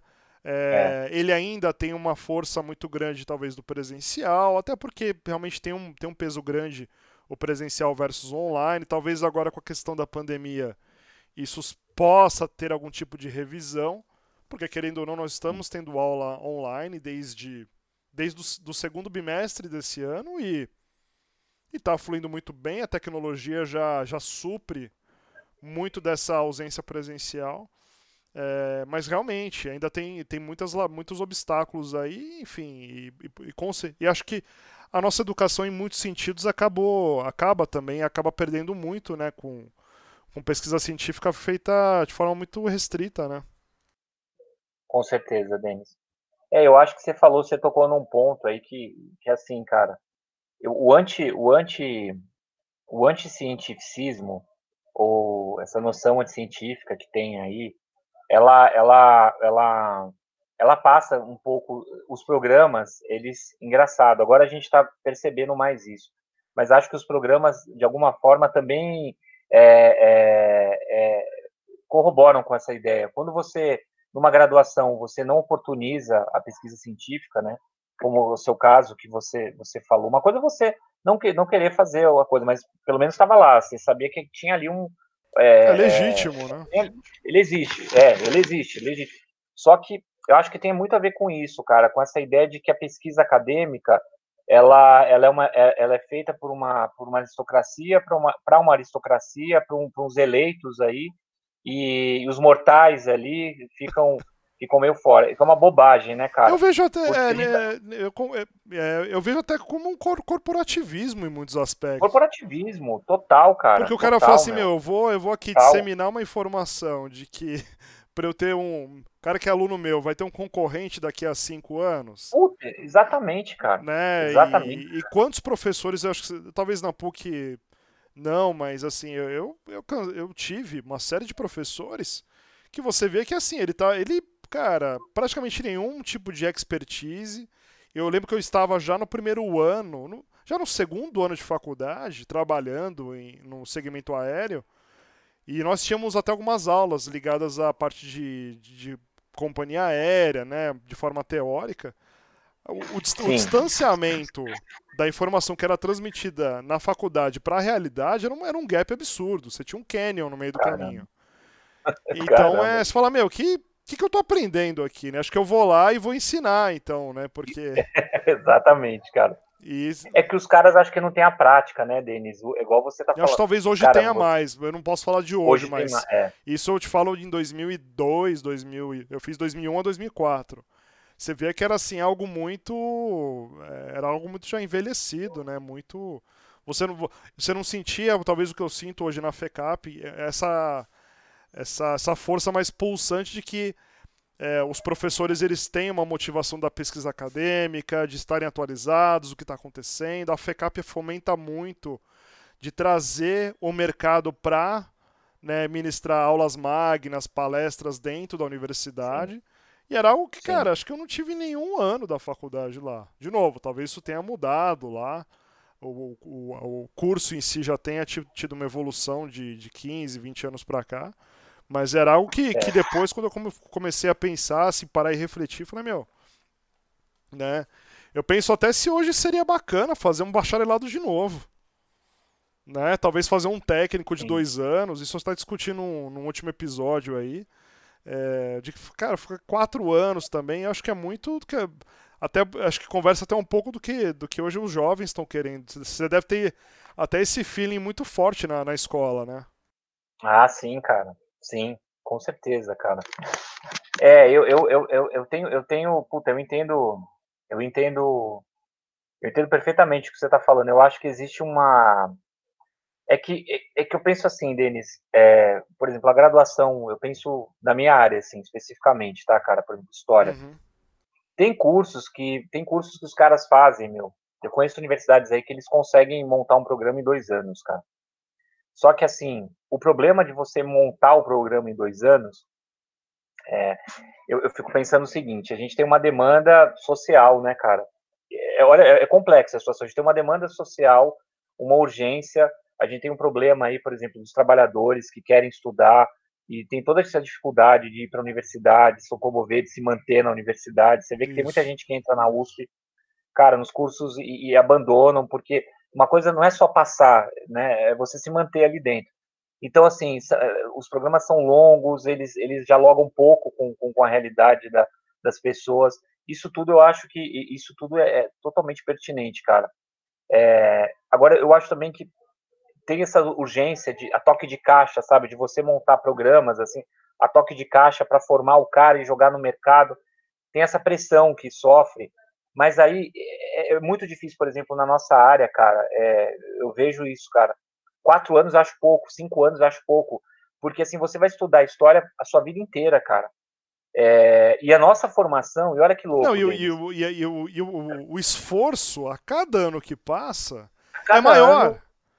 É Porque maior, tem, cara. A, é o que maior. você falou, a história ela vai, né? Como cada vez mais o registro. É, ele vai se multiplicando. Então, Sim, né? O sim. que você tinha de algum historiador de há 100 anos atrás, que já era complexo, Isso. né? Ele tinha menos acesso à informação e ele tinha 100 Exato. anos a menos para contar, né, de história. Isso. Hoje não, a gente Exatamente. a história ela vai, né, você faz um trabalho na segunda-feira sobre, não sei, polarização é. política no Brasil, sexta-feira já mudou tudo. O trabalho dele já, o trabalho dele já vai pro, não. já vai para gaiola, né? Porque já vai para gaiola. É isso mesmo, cara. Mas eu, eu é mas eu concordo contigo, até porque, assim, é, tem essa coisa. E é, é, é, totalmente verdade, porque é o que você falou, tem essa questão da demanda, né? Que aí, enfim, também se a gente ficar aqui, puta, aí tem toda uma discussão de, né, de cotas, tem toda uma discussão também Sim. de. Como é que fala? Sim. De aumento das universidades, que se eu não me engano isso teve um impulsionamento muito grande nos governos, acho que do PT, é, na época do Lula, acho que teve um, um, um boom de universidades no Brasil Sim. e dessas universidades até de cursos também. Uhum. Mas realmente tem temas, assim como vai, um tema vai clássico que nem não são nem loucos também de falarem de mudança de grade, que é a medicina. Uhum. Não dá para você falar, não, aqui são 5, 6 anos, vamos um, um e-mail? Três, né? E Isso. É. Não dá, tem coisas que você não. não dá, tem coisas que você não pode custar. E realmente, como você falou, a história é um conteúdo. Se, né, se o programa realmente for um programa muito bem elaborado, né? E, e se for levado a sério, cara, é algo que hoje o curso formal que deve variar de universidade de 4 a 5 anos, é isso? É, o 4 a 5, Denis. É, tu, o, o turismo também, você varia de 3 a 4, 4, 3 é. a 4 anos. Mas uhum. eu, eu, eu, confesso que hoje, um curso de turismo em dois anos, você fazendo um bom curso técnico, em instituições como o Senac, acredito que até mesmo na Imbi Morumbi, você já, já te capacita é, para um mercado de trabalho. A, a, não ser, naturalmente, se você queira, aí que vem um pouco da, da, da apresentação, do acesso das informações. Fala, não, eu quero seguir uma carreira acadêmica também. Não, beleza, então tem um bacharelado, né, tem todo aquele... Mas realmente, você pegar um curso de história, vai que no caso seria vai de dois anos um tecnólogo provavelmente acredito hoje uhum. pelo, pelas regras do MEC talvez você condensar em dois anos Talvez é, só se é... separasse, talvez, na história do Brasil, enfim, não sei, né? Não tem Não tem, né? Não tem. Não tem, cara. Não tem, meu. E assim, cara, é, é o que você falou, você tá tocando num ponto que vai além, né, cara? Que tipo, você tem uma, é, você tem essas demandas, essas pressões do mercado, né, que vão, vão, vão empurrando as universidades, as escolas, todo o sistema de educação ele vai sendo, uhum. ele vai sendo esmagado, né? E pelas demandas. Então, por exemplo, na USP você tem um laboratório de química que, que os caras, a Gessi Lever, isso na época da faculdade, uhum. eu lembro da, da, minha época de graduação, que a Gessi Lever queria entrar dentro da USP, cara, para para conduzir todas as pesquisas de química para construir sabão, sabonete, né, velho, e pasta de dente. É, eu, eu, acho que a autonomia universitária, por exemplo, a autonomia dos sistemas de educação, elas têm que estar tá dialogando. Acho que elas precisam dialogar com o mundo externo, até porque não dá para o menino sair e, e, e, de uma universidade sem nenhuma perspectiva. Isso aí é, é, é fato. Mas também, cara, ele, ele, não pode ser refém disso, cara. Então, por exemplo, a gente está vendo agora essa questão dessa, dessa questão da vacina, das vacinas. Né? Você vê quanto é importante a, a, a pesquisa científica, o quanto a gente negligenciou isso no Brasil. E aí não é só o governo do Bolsonaro, o pau quebra desde o FHC, cara. A era da, do FHC até Bolsonaro, a gente tem um desmonte da, da das pesquisas. O Lula tentou ali fazer uma. O, Lula, o governo Lula foi assim, Denis. Ele botou dinheiro na Universidade Federal, é, encheu a Universidade Federal de grana, as federais, criou as federais. Inclusive a FABC foi criada no governo Lula. Gratidão, acho que foi importante isso. Mas foi limitante, cara, porque a, ensino, a educação básica ela foi negligenciada, cara. Então, assim, cara, olha que interessante. Você tem aqui em cima os professores, em determinado momento, os professores da, da, universidade reclamando que os meninos não sabem ler e escrever. É, você, você, né? você gerou, isso, isso é falado muito, vai, por várias pessoas que eu, que eu acompanho e tal, e aí também tem divergência, mas a impressão também que me dá é que foram gerados centenas de, de milhares, se não de milhões, de analfabetos funcionais. Com certeza, cara. Com certeza. Ele lê, lê, é um, é um, lê, é um, lê e não sabe o que está lendo, né? Não consegue não interpretar. Sabe. É uma, é uma gera... Exatamente, cara. Concordo plenamente, estou de acordo com você, uma geração, uma geração, cara, uma geração perdida, cara. Por, e aí o que, que vem o lance? Quando você, você, a, a, o incentivo da educação, você privilegia os acadêmicos porque é uma inteligência que foi o PT. Por isso que a gente fala que o PT, ele se, a, a esquerda de uma forma geral, ela se distanciou do povo, porque eles estão dentro da universidade falando a teoria para ninguém, né? Eles estão lá conversando, falando para ninguém, falando do movimento LGBTQ+, para meia dúzia de acadêmicos, está falando do movimento negro para mais meia dúzia de acadêmicos, está fazendo uma teoria aqui discutindo a questão do feminismo para meia dúzia, mas não vai conversar com a tia que é evangélica, que é contra o aborto, que mora na favela. Então, esse distanciamento. Que foi, que foi, que foi é até uma... um. meio que um esculacho que o Mano Brown deu, né, naquele evento. Foi. Isso, perfeito, belo exemplo. Mano, é exatamente isso, cara. Exatamente o que o Mano Brown falou. E ainda foi, e, e aquela cena dos caras ali rindo dele, xingando ele, é a cara dessa esquerda, da esquerda gourmet, né, cara? Dessa aristocracia que enfim, mas Como é que é o voltar, Constantino chama de esquerda caviar, né? Que, é a caviar, tá ali, cara, né? esquerda caviar, exatamente, cara. E, e sectária, né, cara? E sectária também, né? Eu, o meu campo, eu falo, eu falo, com tranquilidade, Denis, porque o meu campo é o campo da esquerda. Sempre foi, eu já te falei lá de, de moleque, cara. Então, desde moleque, eu não, não, não caí de paraquedas, eu não descobri a política, eu não descobri a política agora, agora em 2018, 2013. Você viveu a gente já tá viveu a política. Né? Viveu, a gente viveu a política, cara. Que bom que as pessoas descobriram. A gente tá num passo, que bom que elas descobriram. Mas não da forma do Fla-Flu que tá aí colocada, né? Então, só para terminar essa coisa da educação, Então você teve, você teve lá a reforma em cima e aqui embaixo esse essa sucateamento, cara. Então você tem dentro de uma sala de aula 30, 40 meninos, Denis. É, meninos, cara, que, por exemplo, na minha escola que eu trabalho, comunidade muito carente, cara, muito carente. O rato passa na bunda dos meninos, os meninos são mordidos por rato dentro de casa, não tem esgoto, é uma, é uma barbárie, cara. Barbárie, velho, é barbárie. E os caras, então, e os caras querendo aula online aí, né? Aula online, né, cara? Não, isso que a Prefeitura de São Paulo fez é, é, é, é um outro capítulo deles, porque eu, assim, mas eu entendo, sim, eu sim. entendo, eu entendo. É difícil, é outra questão que, difícil assim, também, né? Só que é outra questão mas difícil, é cara. realmente você vendo essa realidade, né? Putz, aquele cara. Nelson Rodrigues ali e, e o pessoal. e, né, não, não, é, vamos, vamos manter, fazer aula online, né? Sim. Isso porque quando, quando a pessoa tem, já, já é uma conexão ruim. Já é uma. Imagina para quem tem rato, né? É, é uma loucura. É, uma, é, é, é, o que você falou, é uma, é uma desconexão com, com a realidade, né? Com a realidade, cara. Exato, exato. Eu quero, eu quero acreditar, Denis, que é uma desconexão da realidade, mas quando eu vejo as ações, né? Então, por exemplo, para terminar, então não se investiu lá atrás, não se investiu na educação básica. Então, você vai vendo o gargalo, não se investe na educação básica, não se investe no professor, não se investe no professor para você fazer uma, para você na prefeitura de São Paulo, para você fazer uma carreira acadêmica, você tem que se virar nos 30, porque você não tem nenhum tipo de apoio, nenhum tipo de apoio, nenhum tipo de incentivo para você estudar, cara. Isso numa profissão que é educação, cara. E nós estamos falando da prefeitura mais rica do Brasil, velho, do município mais rico do Brasil, numa das maiores cidades do mundo, cara. Até porque então, a grande maioria dos mercados em si tá um pouco se lixando. Tá um pouco se lixando, cara. Um pouco se lixando, velho. Ah, você Exatamente tem mestrado? Isso, é, tá bom. Foda-se, é, é foda-se. Não, no, na prefeitura, assim, você ganha uns pontos ali, você vai ganhar uns pontos com o mestrado que vai te aumentar um pouco da tua, da tua, da tua faixa salarial, entendeu? É, porque o nosso plano, nosso plano, plano de carreira, inclusive, criado no período da Irundina. Esse plano de carreira que foi criado e foi sendo sucateado ao longo do tempo, foi, foi sendo foi sendo achatado, né? Entendi. A chegar ao ponto, chegar ao ponto que agora você não tem, o professor ele não tem nenhum incentivo, Denis, para para ele tentar fazer a carreira acadêmica, ele não tem, ele não tem, ele tem que se matar em duas, três escolas, ele tem que ter duas, é, duas, duas jornadas de trabalho, então, enfim, eu, eu optei por uma. Isso, isso sem isso falar, é porque para quem não sabe, eu já fui casado com uma professora. O horário de, o horário de trabalho não se resume ao, ao horário na escola. Exatamente. Obrigado, Denis.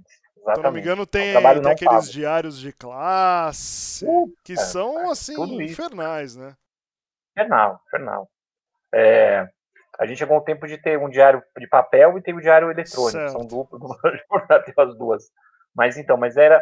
Então você não teve incentivo na educação básica, né, meu? Você não teve incentivo. Então você vê aí as escolas nessa pandemia. A pandemia revelou tudo. A pandemia abriu a tampa do esgoto, que é o Brasil, né, cara? Abriu. Então tá todo mundo vendo o que é o esgoto. O hospital sucateado, o cara leva 10 anos para é, fazer uma. O pessoal uma parece, que, parece que descobriu que a saúde pública é ruim, né? Isso, descobriram. Descobriram que, que, que demora, demora 10 anos para fazer quimioterapia, que a escola pública é uma, é, é uma sucata, né? A minha escola, que é central, é uma escola centralizada, é uma escola na Vila Mascote, embora a gente atende os meninos dessas comunidades que eu te falei. Ela é uma escola referência. Ela, cara, ela, ela tem, tem equipamentos, ela tem estrutura, ela não tem nada. Agora vai ter essa discussão do retorno às uhum. aulas, ela não tem nem álcool em gel, velho. Ah, não tem nada, mas quando eu falo para você não tem nada, é não tem nada, não tem ventilação adequada para os meninos. É, a quadra, uma vez o cara foi, o cara, o cara foi, eu, eu, só esse não, o cara foi, um arquiteto foi fazer uma construção na nossa escola. E ele, cara, construiu uma, numa quadra, ele construiu um pilar no meio da quadra. Um pilar de sustentação no meio da quadra dele. Cara, eu juro pra você, um, um, o cara falou, você tá brincando, né, velho? Eu falei assim, e, e, não tinha ninguém, era nas férias. Não, porque se eu tirar o pilar aqui, eu falei, como que esses moleques vão jogar bola aqui, cara? Como que eles vão fazer atividade física, velho? Você botou um pilar no meio da quadra, Denis. Cara, é, é, a gente zoa, mas assim, é, é a surreal, ideia de que meu né? público que se foda, que é o, que é o público, que se foda quem vai usar esse, esse, esse recurso. Esse equipamento não é de ninguém, o equipamento público é, é, é, é de ninguém. Então, foda-se eu construir uma sucata. Ninguém aqui, vai reclamar mesmo. Ninguém vai reclamar, é pra pobre, né? Pra preto, pra pobre. Pra... Então, então foda-se. Então, essa que é a visão que os caras têm, cara. Essa é a visão que os caras têm, né? Da, do serviço público. Então, a pandemia, ela, ela tem esse, esse poder, né, cara, de, de pelo menos amplificar, dizer, olha, tá vendo como que é o negócio? Vocês estão vendo como é que funciona aqui, como é que o serviço público do Brasil, ele, ele foi tratado ao longo de décadas, velho. Não é agora, não é o Bolsonaro, não é o governo federal agora. São décadas, cara. Não dá para não dá para não dá para não, não, não cortar na carne, né? Isso vem, vem de muito tempo, né? Uma herança nossa, que isso aqui é um negócio. O Brasil é um negócio desde a época dos portugueses, Denis. Tem um historiador que chama Caio Prado Júnior, que eu adoro, ele é marxista uhum. também. Ele, ele fala isso, cara. O Brasil foi tratado como um negócio, cara. Na colonização ele foi tratado como um negócio. Aqui era simplesmente era um lugar para se retirar riqueza e era isso que a metrópole, que, que, a, que, a, que a relação da colônia com a metrópole. O imperialismo ele só mudou de figura. A gente é um exportador de matéria-prima e continua importando tecnologia, velho. A gente continua nessas, nessa condição de subdesenvolvimento, cara, que é, que é estratégico, cara. Que é estratégico. Estratégico então, para quem você fala? Para Brasília? Estratégico. Estratégico para Brasília, estratégico para essa, essa, essa elite que está aí, essa aristocracia que está aí há, há, há, centenas de, de, de, anos aí no poder, cara, junto com esses Pô, banqueiros. Você não, você não é, você também, não é do, né, do Acelera? Né? Ah, não. Esses caras aí, bicho, esse cara, esse cara aí, cara. Não, eu, eu, respeito a direita, Denis. Ó, eu vou te dizer uma coisa. Um dos caras que mais conheceu, que estudou Marx, cara, que conhece mais do que a esquerda, é o Delfim Neto, cara. Por incrível que pareça, o Delfim Neto, cara, é um dos caras que, que mais. Se você trocar uma ideia com o Delfim Neto, bicho, que é um cara de direita, um político de direita. Ele é de direita mesmo. O cara, o cara é, é clássico, é direita clássica. Você tem, você tem pensadores de direita clássico no Brasil, né, cara? Que são respeitáveis, cara, que você você pode, você respeita a, a, o posicionamento deles, cara. Não é isso que a gente está vendo. Isso que a gente está vendo é uma aberração da extrema direita, né, cara? Eu não consigo entender. Eu falo pro Beto, como um liberal, como um cara que se classifica como liberal, o cara liberal que leu Adam Smith, o cara fala, mano, eu sou liberal, liberal econômico, liberal das ideias. O cara consegue se identificar com o bolsonarismo, cara. São coisas assim que, que, que, que para mim são, são como eu vejo um, um, cara da esquerda se identificar com o lulismo, achar que o lulismo é a salvação, velho. É, eu, é, é totalmente surreal, é, velho. A partir do momento que você cria. A gente usa aí a, a, a palavra que eu vou colocar agora, a gente, tem, a gente tem usado muito isso, né? Acho que até por. De novo, acho que esse sentimento de torcida, ele tá no, tá no brasileiro, não tem jeito. Não totalmente, tem jeito. Acho que talvez em qualquer lugar vai ter isso, mas o brasileiro tem essa coisa da torcida. E a gente tem essa coisa do de imitar pessoas, né? De colocar, é, de endeusar é. as pessoas. Exatamente. E o Bolsonaro, na minha visão, né? Para mim, acho que ele veio como uma resposta, né? Acho que, em, em linhas gerais, eu concordo quando o Haddad comentou que, em muitos aspectos, o, o Bolsonaro é um tosco mesmo. Ele é um tosco. Né? Ele, como eu falo pra minha esposa, ele é um jão. Ele é um jão. Né? Ele é um Zé, é. né? Em muitos aspectos. Só que assim, eu acho que ele se projetou a partir do momento que assim, pra, praticamente, é, primeiro que assim, o Brasil não tinha essa visão da esquerda e da direita. A gente entendia que, meu, política é Brasília, sabe, é isso aí mesmo. Aí começou a ter ali um alguma chama de alguma coisa, uma fênix ali vindo, né, no, é. no mensalão. Fala, caramba, será que realmente vão começar a condenar alguém? Vai ter alguma resposta a esse tipo de político é corrupto e é assim mesmo e tal? E na minha opinião, de novo, Bolsonaro, de forma relativamente meio isolada lá em Brasília, ele começou a ter, se manifestar de uma forma é, sobre pautas que, assim, é o que você falou. A, a dona Maria lá, mãe de três filhos, trabalha, que nem meu pai fala, rabo ralo nas ostras todo dia. É, é ela não tá, na minha opinião, ela não tá preocupada com essas pautas de minoria. Não. Que começou assim a, a, a, saturar a mídia. E aí do nada Sim. você vê um cara que, tipo, meu, eu não acho que tem que ficar. Não, tem, não acho que tem. Ele chamava lá o kit gay. Eu acho que bandido. Bandido tem que ficar na cadeia. E aí, e aí quando Sim. começou a, a, a, a, ele, e aí ele levantava essas pautas, quando jogava batata quente para quem estava no poder público, para quem já estava eleito, para quem seguia num discurso, uhum. né? Aí o pessoal falava, pô, peraí, mas esse cara, eu. O pessoal tá, tá azucrinando esse cara, mas eu concordo com esse cara nesses assuntos. Sim, sim. E aí, em vez do pessoal querer realmente debater esses assuntos com uma certa profundidade, foi jogando gasolina. Uhum. foi jogando gasolina. É isso mesmo. E eu, e eu, e eu acredito que até o momento, até o momento, e eu, eu vejo de certa forma também, tirando milhões de características ali né, particulares e diferentes, de certa forma, o que está acontecendo agora de forma mais adiantada, porque as eleições são diferentes lá, nos Estados Unidos. Uhum. Para mim, assim, estão jogando gasolina pro, pro lado do, do Trump. Quanto mais, parece que quanto mais azucrina, mais o cara levanta. Mais o cara Porque levanta. assim, e, e, também a internet, com essa questão do. Não, não demora, as, as informações não demoram mais para chegar. Também. Então Sim. você não tem aquela coisa, não, eu, falo, eu vou falar uma groselha hoje do candidato tal ou do Bolsonaro. Cara, vai demorar um mês para mostrar que não, é, que não é verdade. E, e, e do outro lado também, né? Não, porque o Lula fez isso. Cara, quando demorar um mês, ninguém lê a nota de retratação no jornal. Agora não, é, é coisa assim, os, o pessoal já valida em 24 horas também. Sim. E aí, o que, e aí o que acontece? Não, e aí só. Porque assim, eu também tenho mania de direito, a gente até conversou disso antes. O que que acontece? Você não tem escolha, né? Você fala, cara, para que caminho que eu vou? Por hora, o caminho que, eu, que eu, você acaba escolhendo é o famoso temos para hoje, né? Mas eu concordo contigo que o pessoal realmente acaba para os dois lados. E no, e no momento agora, vai, o cara, entre aspas, é o Bolsonaro o pessoal acaba levando a ferro e fogo tudo, né? A ferro e fogo.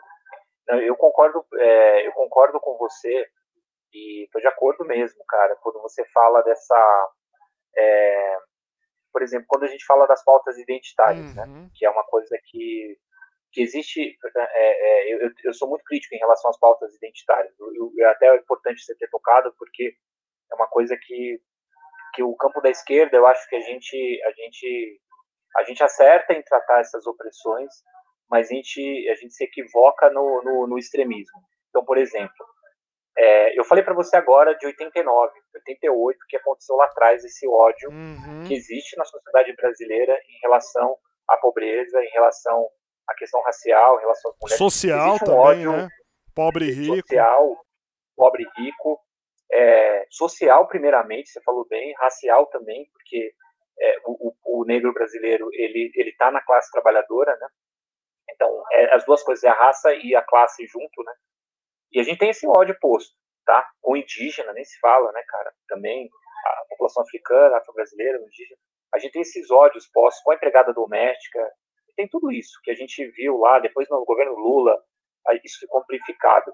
Mas isso já está posto há muito tempo, é uma herança histórica, é um tanto que você vê só, cara, essa herança histórica, hoje eu estava vendo um pronunciamento do, do, do, do, Bolsonaro, ele falou, né, ele disse, olha, não, porque agora a economia, vocês são fracos, vocês estão fazendo isolamento social, a economia tem que ir para frente. Essa é uma herança de tratar o Brasil como um negócio, que é uma herança escravocrata que existe desde a colonização, cara.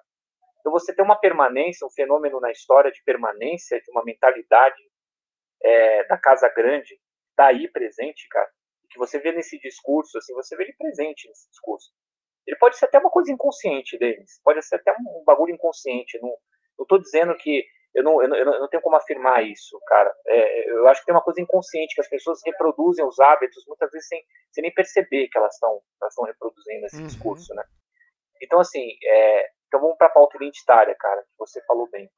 É, a universidade começa a discutir esses jovens jovens, essas minorias que começam a entrar dentro das universidades, começam a trazer essas discussões sobre homofobia, sobre a questão racial, sobre a questão é, é, é do machismo. Então, são pautas que são, são reais e que eles estão levando para dentro das academias lá no final da década de 90, década de 2000. Né? Então, você, isso no Brasil. No mundo já tem, desde a década de 60 já tem, já tem essas discussões sendo postas. No Brasil, é, chega com delay. E elas ficam elas ficam meio que nesse universo aristocrático que a gente falou agora. Eles ficam nessa nessa nessa seara da academia, nesse discurso da academia. Tem muita dificuldade de penetração na periferia, que são onde muitos desses jovens que levam as pautas são pertencentes. Eles têm uma dificuldade muito grande de levantar essas pautas para dentro do território, território periférico, uhum. né? Então o que que acontece? A, a, a esquerda ela ela tem no governo PT, ela tem uma desconexão da realidade, ela, ela se desconecta desse, dessa, dessa periferia, porque com esse discurso, pode deixar que a gente vai fazer, pode deixar que nós vamos fazer, deixa com a gente que a gente vai resolver. E a militância, de uma forma geral, eu me incluo nisso, eu fiquei, eu fiquei num, num cenário de num limbo ali, sabe? De um, falo, falo tranquilamente, porque também faz parte disso. Então fica no limbo, deixa que, deixa que os caras Mas isso, resolvem. de certa forma, não, a... não é, uma, é um dos. Vai. Eu, eu vou, vou, usar, vou usar uma palavra, não sei se é essa melhor. Vai. Não seria esse um dos pilares, ou pelo menos um dos. Vai.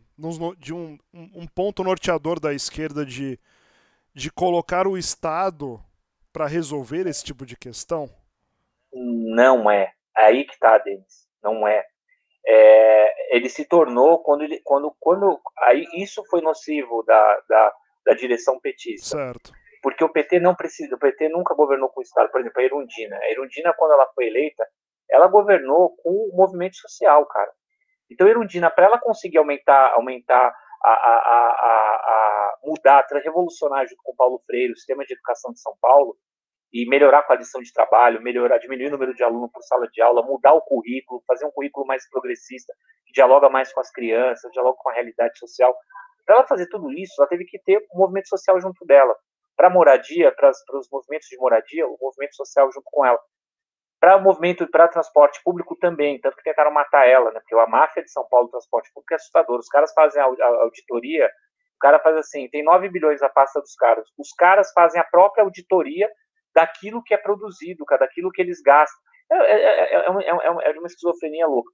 Então, o que, que, o PT fazia? E aí, pegando, voltando uhum. ao exemplo do meu irmão, se governava com a rua. Então, participação popular, cara. Não é o Estado que faz esse. esse Querendo ou não, é, é, é um pouco do que está sendo expresso na campanha do Boulos com a Erundina, né? Do Boulos com a Erundina, que é a campanha que eu defendo, que é a campanha que eu vou que eu faço a minha a defesa de, com todas as críticas, com todas as críticas ao Boulos e ao PSOL. Não, não sou afiliado eu, a nenhum Eu só, só peguei esse gancho Sim. porque justamente quando eu vi as últimas entrevistas Sim. dele, ele realmente colocou e é um ponto também que a Marina levava isso muito, e que até a mídia levava, tratava com uma certa até. A oposição Sim. tratava até com uma coisa um pouco chacota, né? De que tudo ela queria levar como plebiscito, né? Que algumas coisas, né? É. Mas que. Mas, mas essa questão do. de você é, chamar a comunidade, parece que tem instrumentos também é, legais que, que viabilizam esse tipo de ação, né? É, é o orçamento participativo. Isso. Tá, tá em legislação, a cidade tem isso. É, basta você colocar ela em prática. O que o problema é que o PT, o que, que o PT fez? O PT ele se distanciou dos movimentos sociais. Então o PT ficou enclausurado, não só o PT, mas todas as organizações que vieram junto com o PT se enclausuraram. Né? É um movimento que a esquerda, a esquerda se institucionalizou, Denis. Então, todas as pautas, todas as discussões ficaram numa esfera muito longe, muito longe da população, da, da, da, das dores da população, cara, muito distante, cara. E aí você tem razão quando você vê uma candidatura como. Eu vi muitas pessoas falando, porra, esse cara tá discutindo a pauta gay, discutindo o machismo, o racismo, a gente tá fudido aqui, passando fome, o caralho a quatro. É isso, cara. Não que essas pautas não sejam interessantes, as pautas elas se radicalizaram. Então, muitas dessas pautas, então, por exemplo, o movimento feminista X que não permite que um homem faça faça lute com lute com as mulheres por, uma mudança social. O movimento Y negro que não quer que um, um, um, um homem branco, uma mulher branca participem da sua da, da, da luta o movimento indígena que não quer que o, que o outro cara participe. E assim eles vão se sectarizando, o movimento gay. Eu lembro de estar num ah, bar. Vira, vira, os caras vira falaram, um, é, um movimento tribal, né? Tribal, velho, tribal, e sem, e sem nenhuma.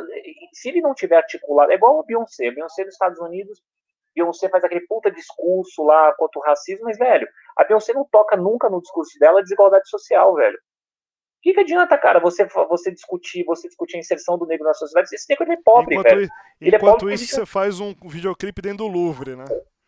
Dentro do Louvre. é, é brincadeira. Então, mas né? aí, não, aí, aí eu fico puto. Não, mas eu concordo com você. Aí eu fico puto e eu tô falando com um amigo meu. Eles, é o lugar de fala. O lugar de fala nunca é um lugar limpo. Você tem que olhar para sua contradição. Você tem que ver a sua contradição e ver também que na sua contradição você também tem privilégio. É o que você tá falando, cara. Então eu sou a Beyoncé, que é uma mulher negra, mas uma mulher milionária, cara. E que tem privilégio, assim, ela tem, ela tem a questão racial, mas ela também, junto com a questão racial que ela sofre, que ela sofreu e ainda sofre, ela também tem outros, outras, outros privilégios também. Então, se a gente não olhar para essa totalidade, fica nesse discurso indo em eco em eco que não resolve nada. Se não tiver deles articulado com uma luta anticapitalista, não serve para nada essas discussões, velho. Isso serve para fazer o quê? Para polarizar. Então, por exemplo, a esquerda ela recebeu dinheiro do George Soros, a New Left, nos Estados Unidos, por exemplo. O George Soros é um bilionário, né? Então, essas polarizações, elas não têm só no Brasil, elas são, elas estão no mundo inteiro. Então, você fala o tempo inteiro, ah, igual, igual no, no, na eleição do Bolsonaro, ele sim, ele não. Ah, ele é gay, ele defende a ditadura. Ah, ele é contra o aborto, ele não é contra o aborto. Enquanto isso, velho, o serviço público destruído que a gente está vendo, a gente está vendo as escolas sucateadas, a gente está vendo uma desigualdade profunda, profunda, cada vez maior entre as pessoas, desigualdade social, as pessoas não têm o que comer, Denis. Nós estamos vivendo, a hora que a gente resolver a crise sanitária, a gente, a gente vai enfrentar uma crise econômica que se o Estado não intervir, nós vamos ter revoluções pipocando no mundo inteiro, velho. Porque a história mostra isso, Denis. A violência, quando você tem lá um regime fechado, que você não tem condições desse regime fechado, você não tem condições da participação da maioria das pessoas, regime se fecha, você não tem condição de democraticamente dialogar, Revolução Francesa, meter a guilhotina lá no, no Luís XVI, Luís XVI eh, não tem diálogo com o cara, então pau na máquina, guilhotina, vamos para o arregaço. A Rússia foi a mesma coisa em 17. Então a violência, a violência, ela, ela é uma, ela é uma ferramenta que, que ela está posta aí, cara. Então se não houver um pacto, uma organização democrática, uma frente, uma frente ampla dê conta de resolver essas demandas, bicho, aí o bicho pega, é, cara. É, é, quando pega, você vê, quando, quando acho, acho que isso ficou muito evidente, né, nesses praticamente seis meses aí de pandemia, quarentena, semi-lockdown, sei lá o que, que foi isso, né? de do, do próprio, dos próprios governantes estarem disputando a eleição daqui a dois anos em plena pandemia, você fala, meu, acabou, né? Acabou. acabou, acabou. O, o, acabou o, cara. um cara lá, o, governa, governador do Rio, que totalmente inexpressivo. Nossa. Totalmente inexpressivo. O cara se elegeu nas costas do Bolsonaro, né? Com, Sim, com arma no helicóptero ali falando que ia utilizar é, snipers, sei lá o que, ali na, nos morros do Rio de Janeiro, né? Se aproveitando né, de verba para a saúde, porque a esposa aparentemente parece que está envolvida, estão investigando, ele foi afastado agora. Em plena pandemia, o cara se aproveitando. Você vê uma polarização dos governadores com o presidente e vice-versa também, né? É, medicina e ciência, supostamente ciência também polarizada, enquanto isso, Exato. o pessoal morrendo, né? Pessoal morrendo. Exatamente, falou tudo. Aqui no nosso é, nossa escola, a gente, a gente, tem uma organização que chama Brigada da Catarina, tá. né? E a gente surgiu com os alunos, com os professores, porque, cara, no, como você falou, nesse início de lockdown, é, o, feedback que a gente recebia dos meninos, porque são comunidades carentes, é a Alba, o Vietnã, não sei se você conhece, a Beira Rio, a Espraiada. Conheço, é. você conhece, você tá ligado então como é que é a quebrada ali. Então ali, cara, é, ali não tem nenhuma assistência social, cara, ali não tem nenhum equipamento público que chega ali dentro, entendeu? Então, assim, ficou, assim, uns três meses antes desse auxílio emergencial, e o auxílio emergencial Bolsonaro acertou, cara, aí tem que dizer que ele acertou. Acertou em que medida? Porque se esse auxílio emergencial não vem, ele não fica, ele, ele, ele sem querer ali, ele sem querer, foi sem querer isso mesmo, e ele acaba acertando. Esse auxílio emergencial a gente até, por, até porque grave, ia ser um valor menor e teve uma, teve uma pressão ali e tudo é. mais. Paulo, Paulo Guedes, Paulo Guedes é pior que o Bolsonaro na minha visão, né, cara? Paulo Guedes é de um xismo, de uma, de uma, de uma, de uma, enfim, cara, de uma xismo não, xismo é uma expressão tão escrota. Os xiitas são mais, são mais democráticos que os sunitas. Né? A gente olha como a gente reproduz o, o, o, é verdade, o, é. o discurso inconscientemente, né, cara? É o xismo, é, é, é, esse fundamentalismo que, que se tem, né, cara, que se tem dentro do, do, do próprio, do, do, próprio governo, né, esse neoliberalismo extremo. Então essas pessoas, Denis, voltando ali na Alba, elas, cara, elas estavam passando fome, velho. Elas passaram fome durante, durante ali um bom tempo. Então se não fosse as ações, as ações temporárias ali de várias organizações, movimentos sociais em diversas partes da cidade, só falar da cidade de São Paulo, porque isso aconteceu no Brasil inteiro se esses movimentos sociais não se articulam, é, porque já estava tendo saque em mercado, já estava começando a acontecer saques em mercados aqui na Zona Sul, a Zona Norte, Zona Leste, cara. Porque o negócio é fome, cara. A Revolução Russa estourou com o quê? Qual que é o lema da Revolução? Pão, paz e, e, e, e pão, terra e paz, cara. Né? Pão, terra e paz, cara. Porque fome, cara. Se você tem uma situação assim de que, que bate na água, você não consegue extremo, mais se né? alimentar. Extremo, aí, cara, aí fudeu. Aí é uma revolução. Aí não tem outra forma que não seja uma revolução armada, né, cara? Não. Para tentar é, minimizar, cara. Felizmente. Você acabou comentando do. E aí acho que é legal porque a gente está num momento agora de eleição que. Né, até para avisar para quem tá ouvindo, né? Tá, estamos para ter eleição, Sim. né? Porque. Sim, no meio dessa eleição, zona é. toda, a gente vai estar tá lá. Estaremos toda. em breve ali votando, né? Sim. E aí até fazendo um parênteses, né? O pessoal brincando, né? Porque fique em casa, mas se você puder, seja mesário, né? absurdo, né? Não dá, né, cara? cara não, dá, demais, não dá, é, é, é, uma tiração de onda que, que cara, tem, tem, vira meme mesmo. Da desgraça. Vira meme. E a gente, e a gente tem essa candidata. Enfim, a gente tá falando de um cenário paulistano. Sim, eu, particularmente, eu, enfim, eu moro aqui há quase 20 anos. Há pouco, há pouco tempo, sim. realmente, eu, eu tomei vergonha na cara e mudei meu título pra cá.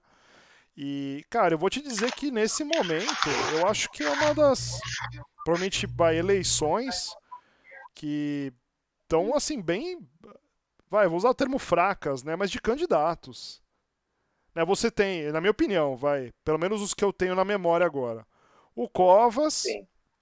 que na minha opinião ele usando até um termo que a direita usou muito para pro pro Haddad né ele tá meio como poste do Dória mas é, que é poste mesmo. na minha na, na minha, na minha é um opinião é, impopular né? Recentemente até, até veio à luz aí algumas coisas como reforma do Vale do Angabaú.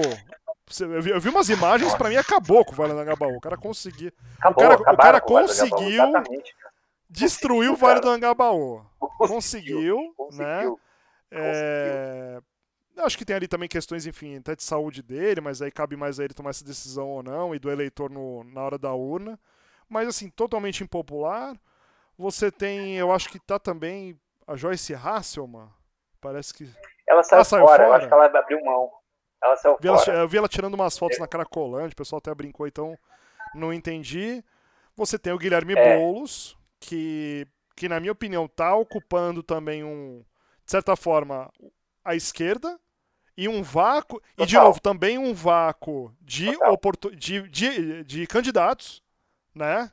Totalmente, né? falou Você tem o Arthur Duval, que na minha opinião eu acho que inexpressivo, teve, teve uma, vai, uma expressão até como deputado estadual, acho que foram mais de 450 mil votos ali, mas eu não sei se ele vai ter força para esse tipo de, de campanha para prefeito. O Celso Russomano, que ele está tentando agora novamente, usando o Bolsonaro como, pra, como alavancagem de voto. Sim. O que? Sim. O Márcio França também, acho que está buscando.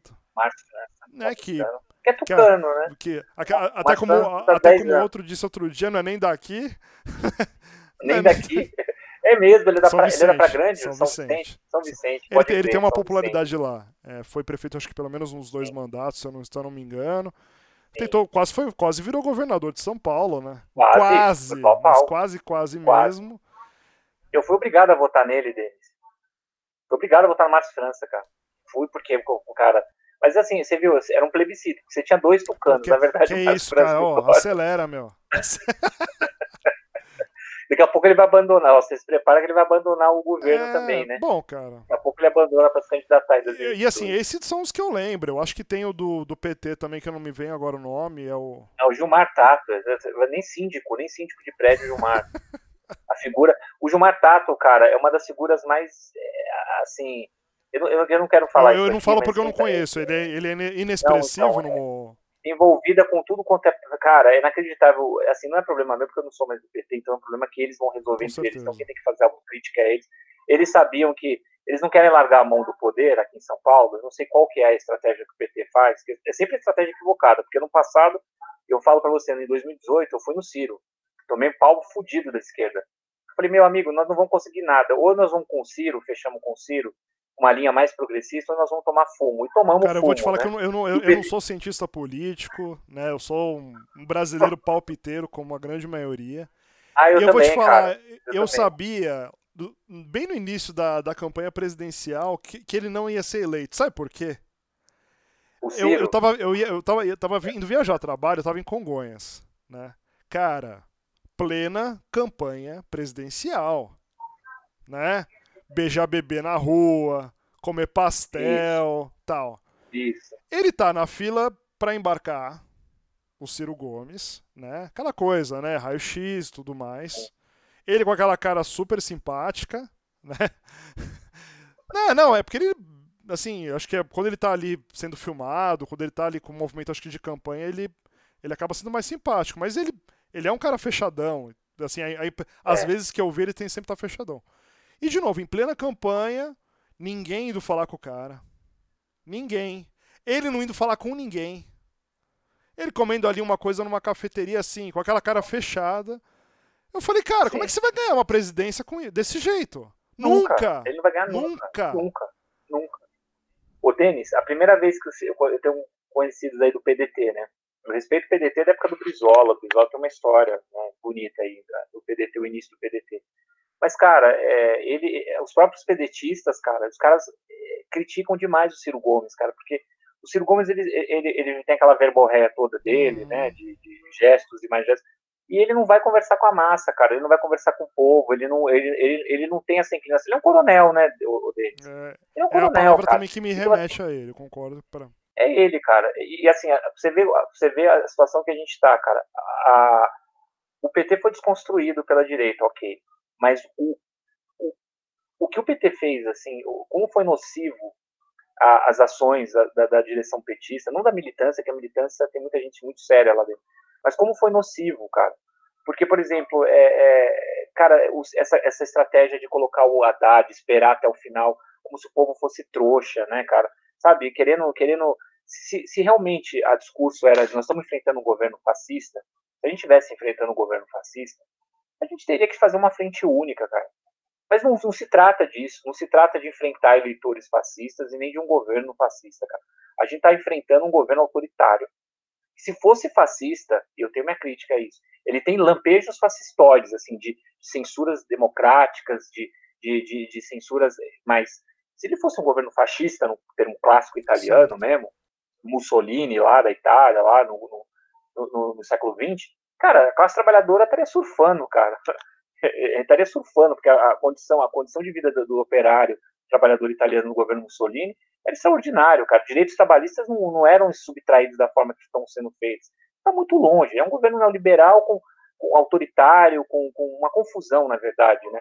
Mas eu não culpo. Eu, eu, eu acho que a, a, população que você falou no início, cara, é, se eu estou nesse lugar, eu não tive coragem de votar no Haddad no segundo turno, cara para você ter uma ideia, cara. Eu falei da minha trajetória sim, petista. Sim. Porque a, a, prefeitura do Haddad para a educação foi uma das piores que eu já vi na minha vida, cara.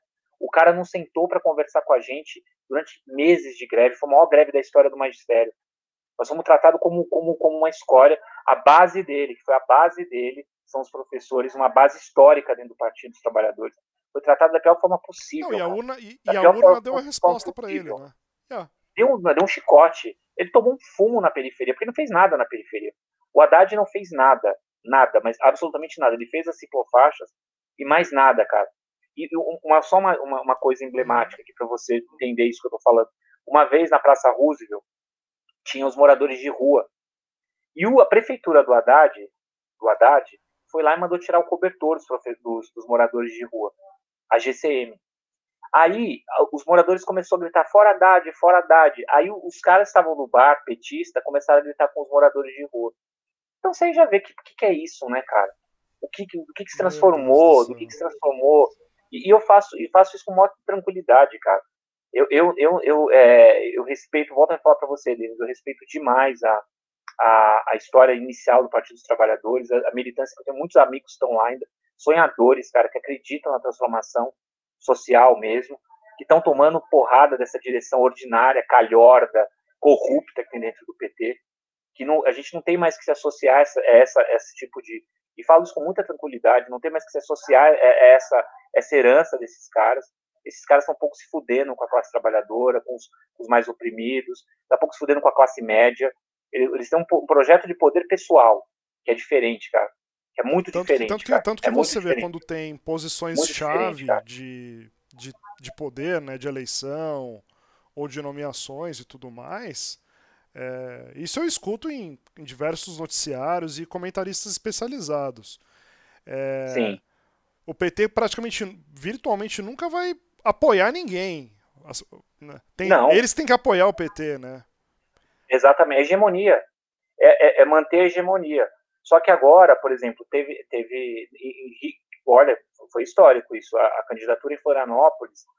É, em Florianópolis, o, o, PT abriu mão para o PSOL, para ser vice do PSOL. Isso foi uma vitória assim, extraordinária. Mas essa militância que eu estou te falando, que já reconhece, porque dentro o PT é muito grande deles.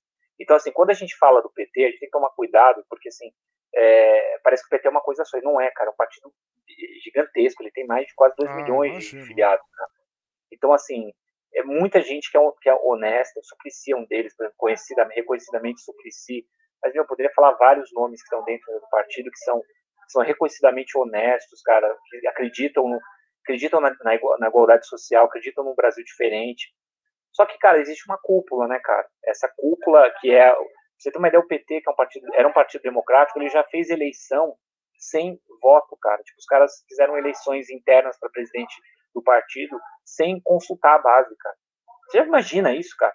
Um partido, um partido que se diz de esquerda e que não tem democracia dentro internamente, cara. Como é que você vai querer discutir a democracia fora do partido se internamente você não tem? E escolhem aqui em São Paulo um cara que está articulado com milícia, com crime organizado, cara. É, é, é, assustador, cara. É assustador o que pode acontecer aqui, cara. Então, assim, cara, é muita contradição, Denis. É muitos problemas, assim, que a gente tem que a gente tem pela frente. Eu, por exemplo, eu não, como eu não tenho rabo preso com partido político nenhum, meu rabo preso é com o socialismo. Eu não tenho rabo preso com bolos, com PSOL, com PSDU, não tenho rabo preso com PCO, não tenho preso com nenhum ninguém, velho. Entendeu, cara? Eu não tenho rabo preso com ninguém. A minha ideia é ter um mundo mais justo, mais democrático, que a gente vai chamar de socialismo. Se você quiser inventar um outro nome também, você me dá esse nome é, que eu vou. Que eu vou isso, e é engraçado que isso era um ponto que eu queria até ver contigo, porque a gente conversou é, numa outra vez e você comentou essa questão, né? Que realmente, é, na, na, sei lá, nos últimos 100, cento e poucos anos, né? É, o socialismo, acho que, e me corri se eu estiver errado, por favor na sua leitura, vários, né, vários estados-nações, vários países acabaram deturpando vai, o que Total. seria talvez a essência do socialismo ou, ou marxismo, Totalmente. né? Totalmente. E aí eu, eu queria Totalmente. que você falasse um pouco disso e assim, na, na tua visão, teve em algum momento na história de algum local, ou algum país, ou algum partido, ou o que for, que realmente isso foi levado a, é, ao pé da letra, que aí deu certo na tua visão ou não? Não, cara. É, eu acho, Denis, que você falou várias coisas, cara. Eu acho que, primeiro, que o socialismo ele existe antes do Marx. Tá bom. Então, se a gente for ver a ideia de um mundo mais justo, mais igualitário, é, ela está em, tá em Jesus, cara. Ela está com os primeiros cristãos ali. Ali, ele não, ele, o, o socialismo não é, não, não pode ser, é, é, é, ele não pode ser algemado ali e capturado só pelo marxismo. Isso é um erro o socialismo, tanto que existem, existem experiências socialistas, por exemplo, Mohammed no Islã tentou fazer experiências socialistas de distribuição de renda, de terra, ideias que, que, que preconizam a ideia de um mundo mais justo e igualitário. Então você tem aqui entre os indígenas a, a utilização da terra é, comunalmente falando, você teve a Comuna de Paris no século XIX na França, você teve várias experiências no mundo todo. A própria Revolução Russa, a primeira fase da Revolução Russa é uma maravilha. Mas depois você tem, você tem o Lenin cria uma organiza uma, o, o Partido Bolchevique, que é uma crítica que eu faço também, uhum. porque o Partido Bolchevique era uma, era uma estrutura que ele tinha ali na mão. Só que agora é o seguinte, o partido, o partido, o stalinismo, ele não veio do nada. Stalin, o autoritarismo, ele não surgiu do nada. Ele surge, inclusive a esquerda, só um parênteses, mas uma esquerda começa a namorar com o stalinismo. Então, o Caetano Veloso, junto com o seu Jones, que não sei o que lá, que é um ativista de esquerda, começa a fazer a defesa do stalinismo, que é um crime contra a humanidade, cara que o Stalin pôs eu postei, o. Eu postei esses dias, né? Onde, Deus, cara. Aí até colocaram ele como movimento. É, como é que fala? É movimento anti-burguesia. Eu falei, espera aí, é um burguês apoiando Deus, um anti-burguês. falei, eu não, é, falei, não entendi. É deprimente, cara. É deprimente, cara. É deprimente. Então é, é, é o Stalin, então, você vê, tem, um, tem, um, tem uma, por conta do, do, do, identitarismo, esse identitarismo ele coloca na esquerda uma pressão para a esquerda se aproximar de pautas reacionárias, pautas autoritárias como do, da direita, da extrema direita, uhum. percebe? Então, como, como é, é, é para responder ao, ao, ao, momento, vem com a pauta, vem com a pauta, volta com a pauta stalinista, que aí faz o seguinte, a única discussão que a gente pode fazer aqui é de classe social. Então é o discurso anti-burguês, anti-classe que é um problema também, né? Porque você definir classe é, é uma outra, uma outra contradição. Então, assim, você faz a defesa, faz a defesa de um. De, eu, não tô, eu não estou discutindo a personalidade de Stalin, que era totalmente. Não, mas o resultado né, é um genocídio, né? É um genocídio, cara. O Gulag é um campo de concentração, igual, igual o campo de concentração nazista. Você fazer a defesa disso, dizer que isso é em nome do socialismo, isso é um boçal, cara, um animal, eu não sei o que, eu não sei qual que é a definição. Eu, qual que é a definição? E o Caetano fazendo essa, eu não sei, cara. É, é tudo muito louco que está acontecendo. Então, assim, o socialismo, Denis, ele não é privilégio do marxismo. O socialismo existe antes do Marx. Tanto que o Marx, ele, o Marx vai condenar no socialismo. O, Marx, o que acontece com o Marx? Então, você tem os socialistas utópicos no século XIX. Por exemplo, Allan Kardec, sou, hoje eu sou espírita, né? Então, Allan Kardec, Leon Denis, eles são totalmente esses caras que, no início do espiritismo, eles são influenciados pelo, pelo socialismo utópico. O próprio, se você lê os livros da codificação do Kardec, que é que, é um, que são livros que são importantíssimos para a humanidade, são patrimônios da humanidade, né? de tentativa de elevação mesmo espiritual, da gente olhar para além disso aqui, né, cara? É, ele está todo influenciado pela transformação social, cara. Só que ela não vem através da arma, ela não vem através, ela não vem de fora, ela vem de dentro para fora, né? Que é o que o Kardec e o Denis vão, vão propor. E eu quero deixar uma coisa clara aqui, Denis, assim, uma coisa importante que quando gente, é, às vezes eu falo de uma forma grosseira, Imagina, nossa, isso. grosseiro me, você, me desculpa, meu Deus. Desculpa, até agora eu não senti. Porque, e até para quem está ouvindo a gente, porque a questão não é o Bolsonaro, o Lula, o ser humano, cara. Ele, ele tem o poder de se modificar, cara. Isso é uma coisa importantíssima, cara. Todo ser humano, ele está em transformação. Ele não é permanente, o estado humano não é fixo, cara. Todo ser humano pode mudar, velho. Todo ser humano. Todo ser humano. Não importa quem seja, não importa. O Hitler pode ter essa mudança, a gente não tem que julgar o ser humano, velho. A gente julga as ideias, cara. A gente julga aquilo que foi produzido, cara. Eu não tenho como julgar o Stalin, julgar a figura do Stalin, se ele tinha alguma doença psiquiátrica, eu não sei, cara. O que a gente está discutindo aqui são as ideias, cara. O Bolsonaro, eu não conheço o Bolsonaro, não sei das, das lutas interiores que ele tem, das lutas que ele tem. O que eu sei são as ideias, cara. E aqui, assim, a gente não vai combater ideia com arma, com porrada, com faca, com, com tiro, com bomba. A gente não vai mudar nada desse jeito, velho. Tanto que a gente tem aí dois mil anos de história para mostrar isso pra gente, cara. Que não resolveu nada. E não resolveu nada, que não é assim que vai resolver, cara. Então essa é a primeira coisa, cara.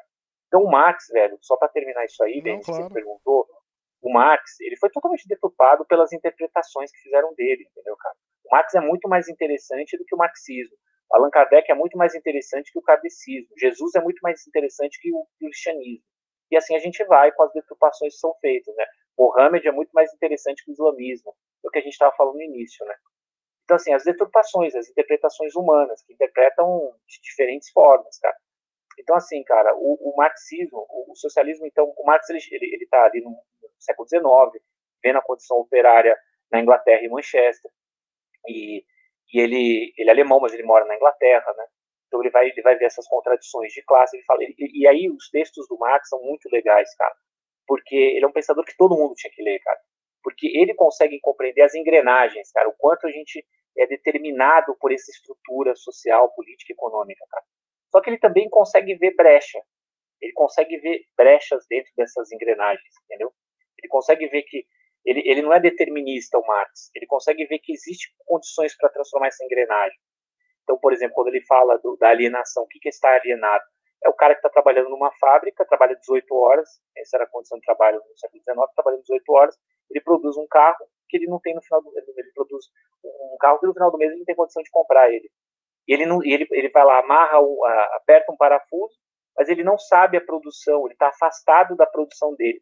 É como se você cria, Denis, você cria uma obra, e essa obra que é morta, que é o trabalho morto, ele tivesse mais valor do que o ser humano. Então aí Marx capta a, desumanidade do sistema, que o trabalho morto, o trabalho final, esse trabalho morto, ele vale mais que o ser humano, cara. Ele coisifica o ser humano. É, é, é, é, de uma, é de arrepiar, cara. É de arrepiar. É de, é de é, o que o, a, essa essa essa essa eu estou sendo absolutamente é, aqui, não não entendi, entendi. Você, você simplificou você simplificou uma uma ideia dele mas uma ideia é, realmente dele, o, ideia não, não dá para você não não, não, não, não é que é não ficar tocado né com esse tipo de de reflexão tem né como, não cara. tem como concordo com você não tem como concordo com você e aí ele vai falar o seguinte ele vai dizer o seguinte: nessa estrutura não tem como esses operários, só tinha operário. O fudido é o operário que está saindo da, do campo e indo para a cidade. Ele vai falar assim, cara, esses caras não conseguem participar politicamente. Aí o Marx vai falar, meu amigo, a gente não tem condição de participar politicamente, essa engrenagem não vai mudar essa estrutura. Ele fala em máquina. Ele fala, o Marx usa termos de máquina mesmo, no, no Grundice, é um livro dele. Uhum. Ele usa, ele faz expressão de, de estrutura, de máquina, maquinaria mesmo, Denis. É maquinaria mesmo. A engrenagem, ela, ela é feita para te triturar e te, e te, e te sufocar e te colocar nessa série de produção que você vai reproduzindo diariamente, né? Você vai, trabalha, come, janta, volta a trabalhar, tem o um dinheiro para sobrevivência, consome e você está nesse nesse moedor de carne, né?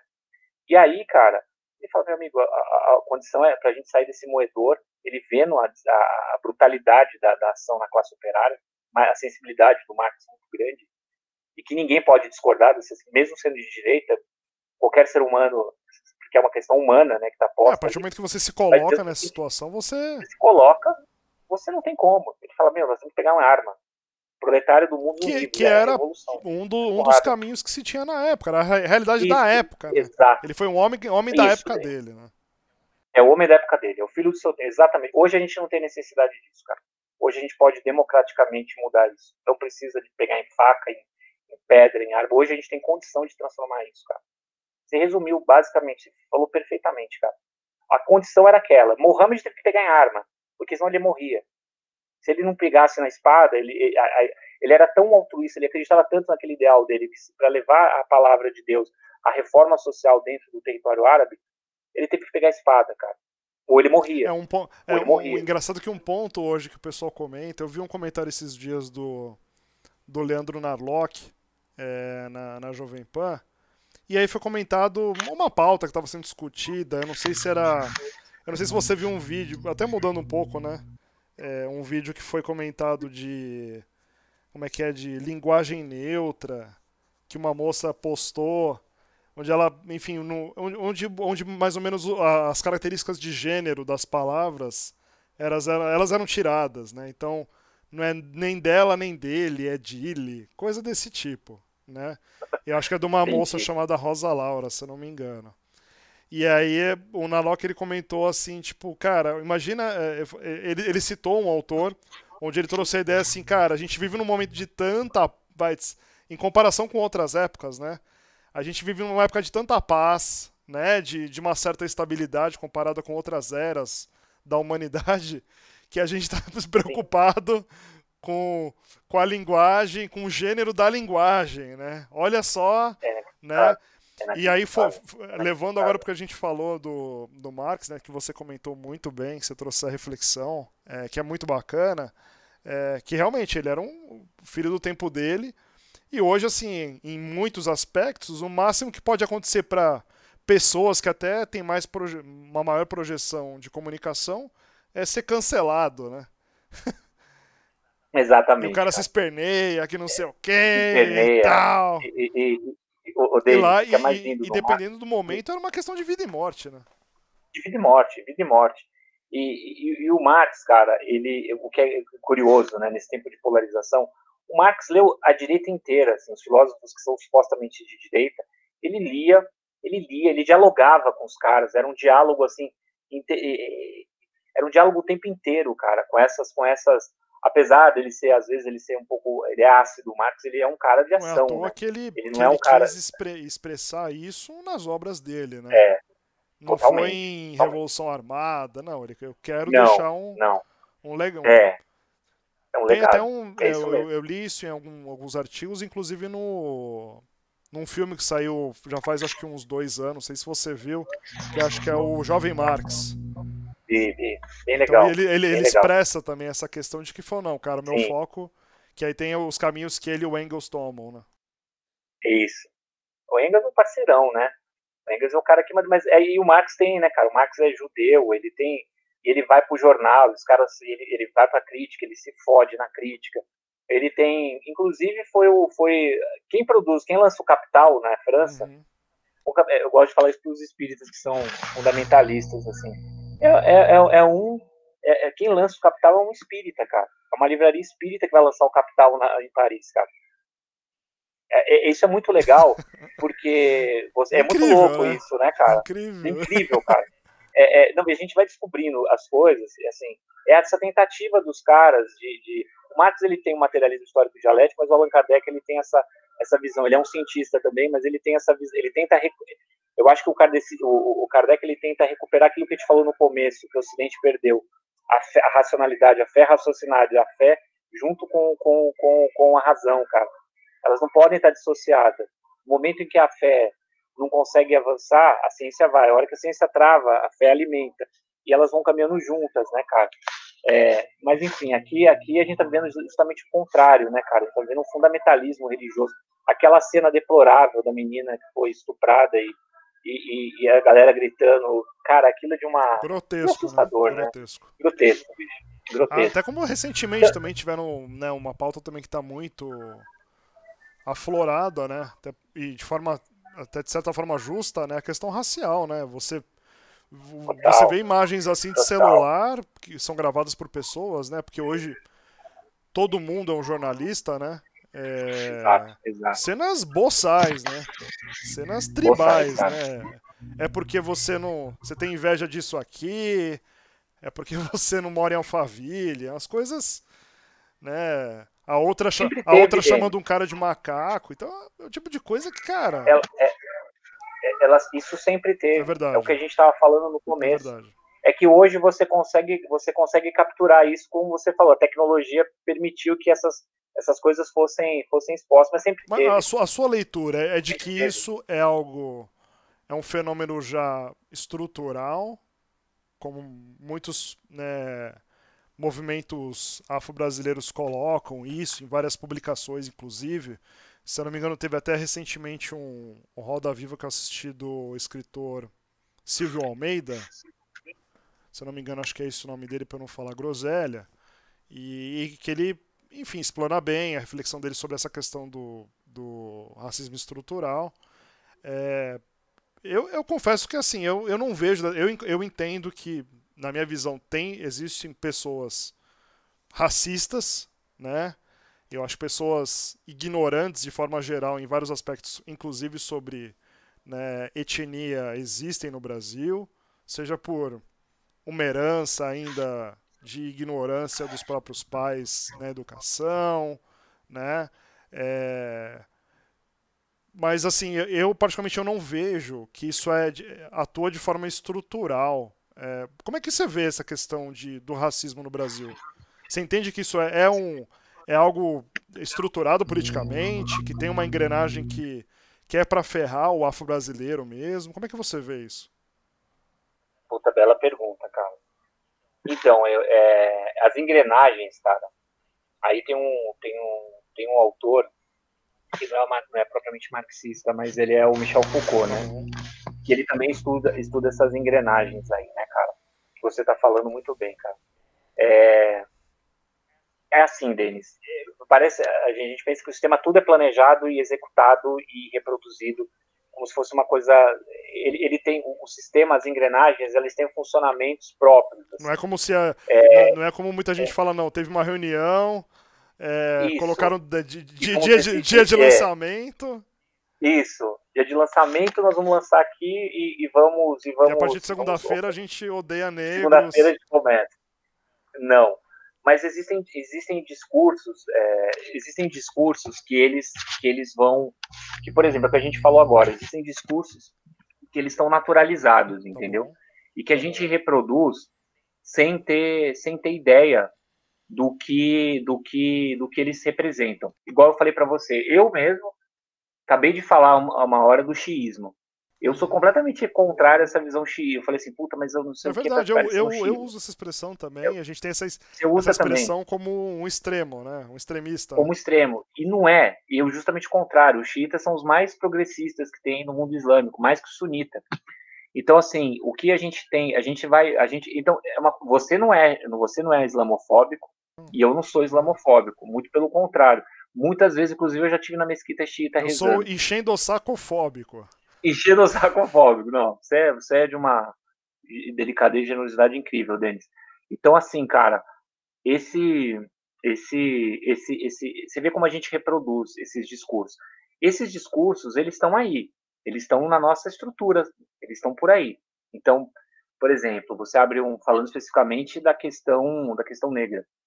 A questão negra, você tem aí, você abre o dicionário, você vê o que, que significa a palavra negro ah. ou preto. Está ligado a tudo quanto é, é coisas, é, é, a escuridão, é a magia negra, é a demonização, a satanização. Tá então você vai, você vai, você vai vendo os discursos. Então não é necessariamente uma, uma, uma, pauta que assim, não, nós somos racistas, não. O cara reproduz, mas ele fala, não, não sou racista, mas ele está reproduzindo. Aí ele vai dizer assim, ó, as religiões africanas, ah, aquilo ali é macumba, aquilo ali é coisa, é coisa de, é coisa satânica, não é boa. Às vezes a pessoa negra está falando isso e, e ela está reproduzindo. Então os discursos eles estão, eles estão, eles vão, eles vão ganhando, eles vão ganhando forma e eles vão se reproduzindo e eles vão reforçando essas estruturas. Então, por exemplo, é, isso, é, isso, isso é, muitas vezes não está no nível só consciente, ele está no nível inconsciente já da gente, ele está impregnado. É como se fosse uma subjetividade. O neoliberalismo, ele, o sistema ele não é só um modo de governança, ele é um modo de ele, ele é um modo de autogovernança. Você se autogoverna para manter essas estruturas. É como se, se para o Marx a, a, ferramenta, a, a engrenagem, ela está fora. Tá ela está fora. Ele, ele, ele, ele tratou muito da engrenagem fora. A engrenagem, hoje, ela já está dentro da gente. A gente reproduz, a gente nem precisa, por exemplo, é, você não precisa falar para um trabalhador que ele tem que chegar cedo no trabalho. Uhum. Ele vai chegar cedo no trabalho. Ele vai ter a disciplina de ter que fazer isso. Ele já está reproduzindo aquilo. Ele inconscientemente, automaticamente, ele já vai reproduzindo a lógica. É como se a lógica tivesse dentro dele. Esses discursos, eles estão dentro da gente o tempo inteiro. Então, por exemplo, a gente falou aqui do dicionário, a gente poderia falar das palavras denegrir, que são usadas, né? O que, que significa denegrir? É, degener... Tem né? até algumas agora que têm sido até levantadas já há um tempo, é, colocadas em evidência como. Acho que foi até mulato, que colocaram que tem originação de mula, coisas do tipo.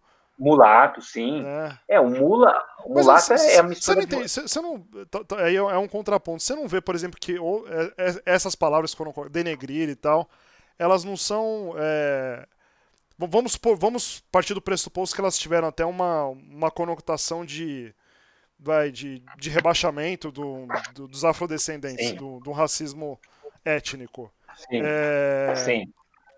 Será que em muitas delas, até usando o mulato como exemplo, elas, elas não deram. Elas não tiveram um, um novo significado. Elas não têm um novo significado hoje, porque, por exemplo, para mim, sendo bem transparente contigo, eu aprendi Sim. na escola que assim, olha, quando você tem um branco e um negro, vai, um, alguém descendente de um branco e um negro, se não me engano, é mulato. Quando você tem. É, aí eu posso estar errado aqui, você é professor de história. É, Sim, pode falar, quando você tem o. Quando você tem, acho que. Acho que índio com negro, eu acho que é cafuso, mameluco Sim. e vice-versa e tal.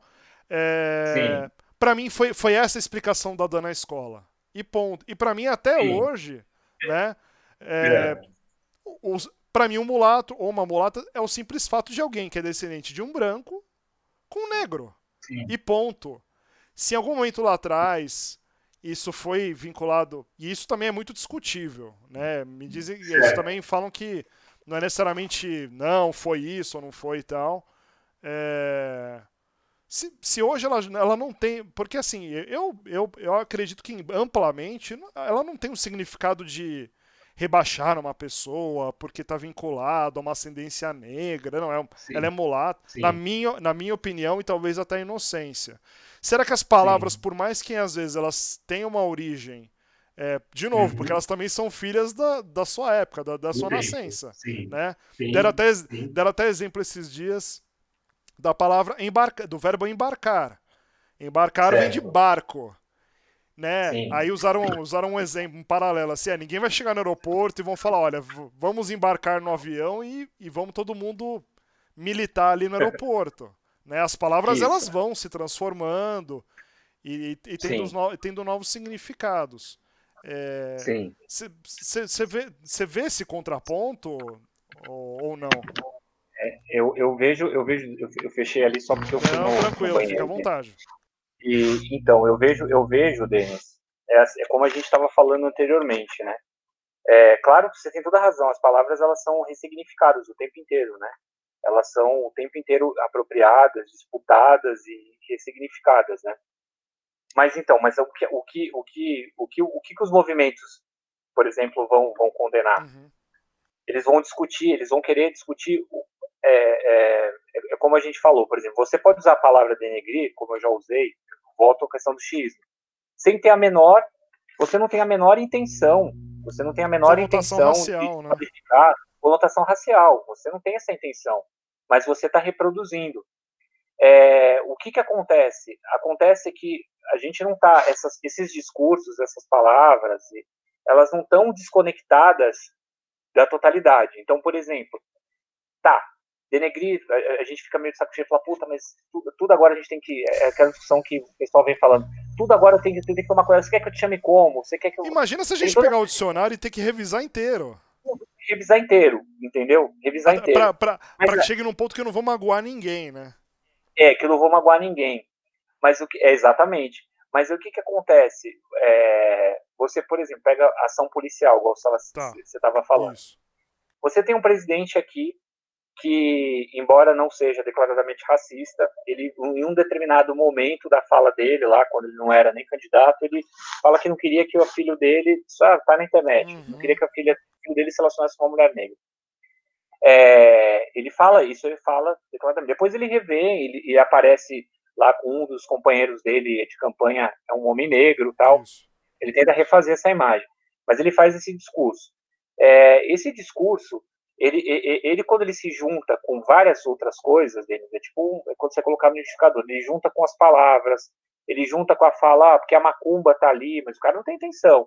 A macumba tá ali, mas o presidente fala do, do da questão racial. Do, eles vão se juntando. É do, também que ficou muito controverso do quilombola lá, que pesa quilombola. tantas arrobas, né? Isso, puta, aquele das arrobas foi a coisa mais. O cara tá mais gordo que não sei o que lá, ele foi, falou. Foi algo assim mesmo. Ele pode, ele, o cara pode até não ter intenção. É isso que a gente está falando. O discurso racista ele se naturalizou de uma forma que a gente, a gente ele está entranhado. Então, por exemplo, quando a polícia vai e mata o jovem negro, que a maioria dos jovens que são estão sendo assassinados são jovens negros de periferia. Eles ele, é, como se você tivesse, é como se esse discurso ele, ele fosse uma coisa hegemônica. Ele ele ele tá ele, ele se naturalizou. Então o cara é bandido mesmo, então vou lá e mato o cara.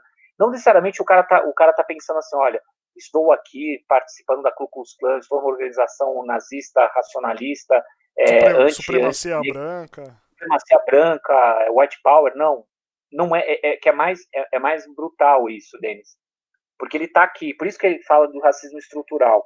Ele está ele ele tá aqui como os discursos, que vários discursos que estão que estão solidificados aqui. Então, por exemplo, ah, mas você não é negra. Há um tempo atrás falava muito isso, você não é negra, você é mulata. Então, assim, a pessoa não queria que, que a outra, que ser negra como se fosse uma ofensa para ela. Só que a palavra mulata, ela na origem dela, por exemplo, mula, era, era, uma, era uma relação que, que os caras, que tinha essa, essa coisa dos caras transarem com, com cabra, com bicho, né? No interior tem muito isso, né? Os caras trepam com, com, com, com bicho Sim, dentro de casa. Tem, né? até doença que nasceu disso. Tem né? doença né, disso, cara. O cara tem iniciação sexual com animal, né, cara? Zoofilia é uma Bizarro. coisa no, normal, né? Bizarro. E isso era comum, né, cara? Eu conheço o tio do amigo meu que falou assim, ah, é, eu quero do interior aqui de São Paulo, você nunca, nunca pegou um, bife aí de, de é, não pegou uns 10 quilos de acém e, e socou pra... Falei, velho, eu falei, claro que não, né, cara? Não que eu seja santo, mas não fiz isso. A gente faz isso com cabra. A gente, é, a gente é nível, nível soft, né? Nível, é, a gente é nível. Beginner. E aí o cara, que era uma prática, né, cara, uma prática. Então, mas aí quando os caras falavam mula, é porque o negro, quando o branco tinha uma relação com o negro, com uma negra, era uma relação como se fosse bestial, assim. Bestial, cara, como se fosse um animal. Você está se relacionando com um animal, cara. E aí mulato, o filho dessa desse estupro, geralmente eram estupros, né? Geralmente não era com a concessão da, da, das mulheres, eram por isso que as mulheres negras reivindicam isso, né? Falam que a, a, a miscigenação nossa é filha de estupro. E, e, e, aí, e, aí, e aí você tem a, a, a, figura do mulato, né? Desse cara que é, que é essa aberração que você falou de ser bestializado, né? Então, assim, é, eles... Eu entendo o que você está falando, porque a gente reproduz o que o movimento, o que esses movimentos que parecem às vezes muito chatos, antiquados, antipáticos tentam fazer, e por isso que é difícil para a gente, é desconstruir isso. E aí, Denis, é um trabalho, é o novo homem que Jesus fala, cara. É o que o Marx fala, é o novo homem.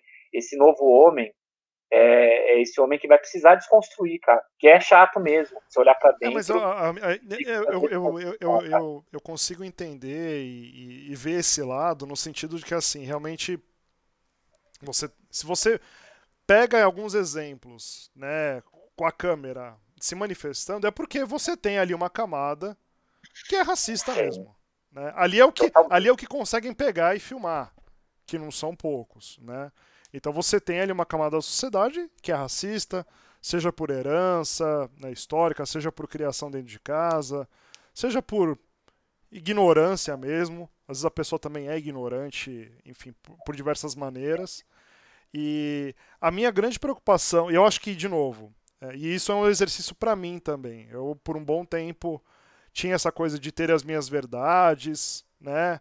De ler ali as informações, ah, então é isso e acabou, quem é contra é idiota, sabe aquela. Né, aquela eu também. Né? também. E, e, o, vai, o, e o exercício que eu, que eu venho tendo, assim, de não, não, eu tenho, eu cada vez mais eu preciso ouvir mais fontes, eu preciso ouvir mais informações, parar de ficar mitando e escutar mais o outro lado, né? Porque assim é muito fácil você só escutar o que você concorda. Aí, aí é um deleite, é. né? É deleite. Mas é quando você realmente não, peraí. Então vamos escutar para nem que seja para é, ter até uma argumentação mais forte de ser contra aquilo. Né? Que nem você falou, acho que aquilo de né, defender Stalin, aí é umas coisas que, né, peraí, né, é, linguagem neutra, aí você fala, peraí também, né, é, pelo amor de Deus. Mas acho que assim, a pauta é legítima, no sentido de que realmente vem acontecendo fatos gritantes, George Floyd, não preciso nem ficar explorando isso tanto. Uhum. A minha grande preocupação é quando você começa a é, encapsular soluções, sabe, chamadas soluções, seja em canetada, seja em tipo, que nem você falou até antes, ah, você não é negro, o que, que você está falando de pauta racial? Uhum. É, uma, é, é engraçado é, que assim, quando você concorda, aí bacaninha. Quando você Sim. não concorda, opa, peraí. Então, Sim.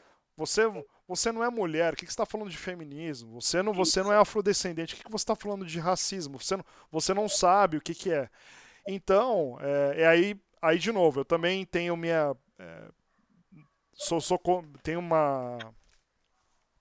Uma certa discordância também de cota em universidade. Eu acho que isso, em grande parte, acaba né, distanciando mais, acho que dividindo mais a população do que realmente, às vezes, até é, criar um senso de que, não, olha.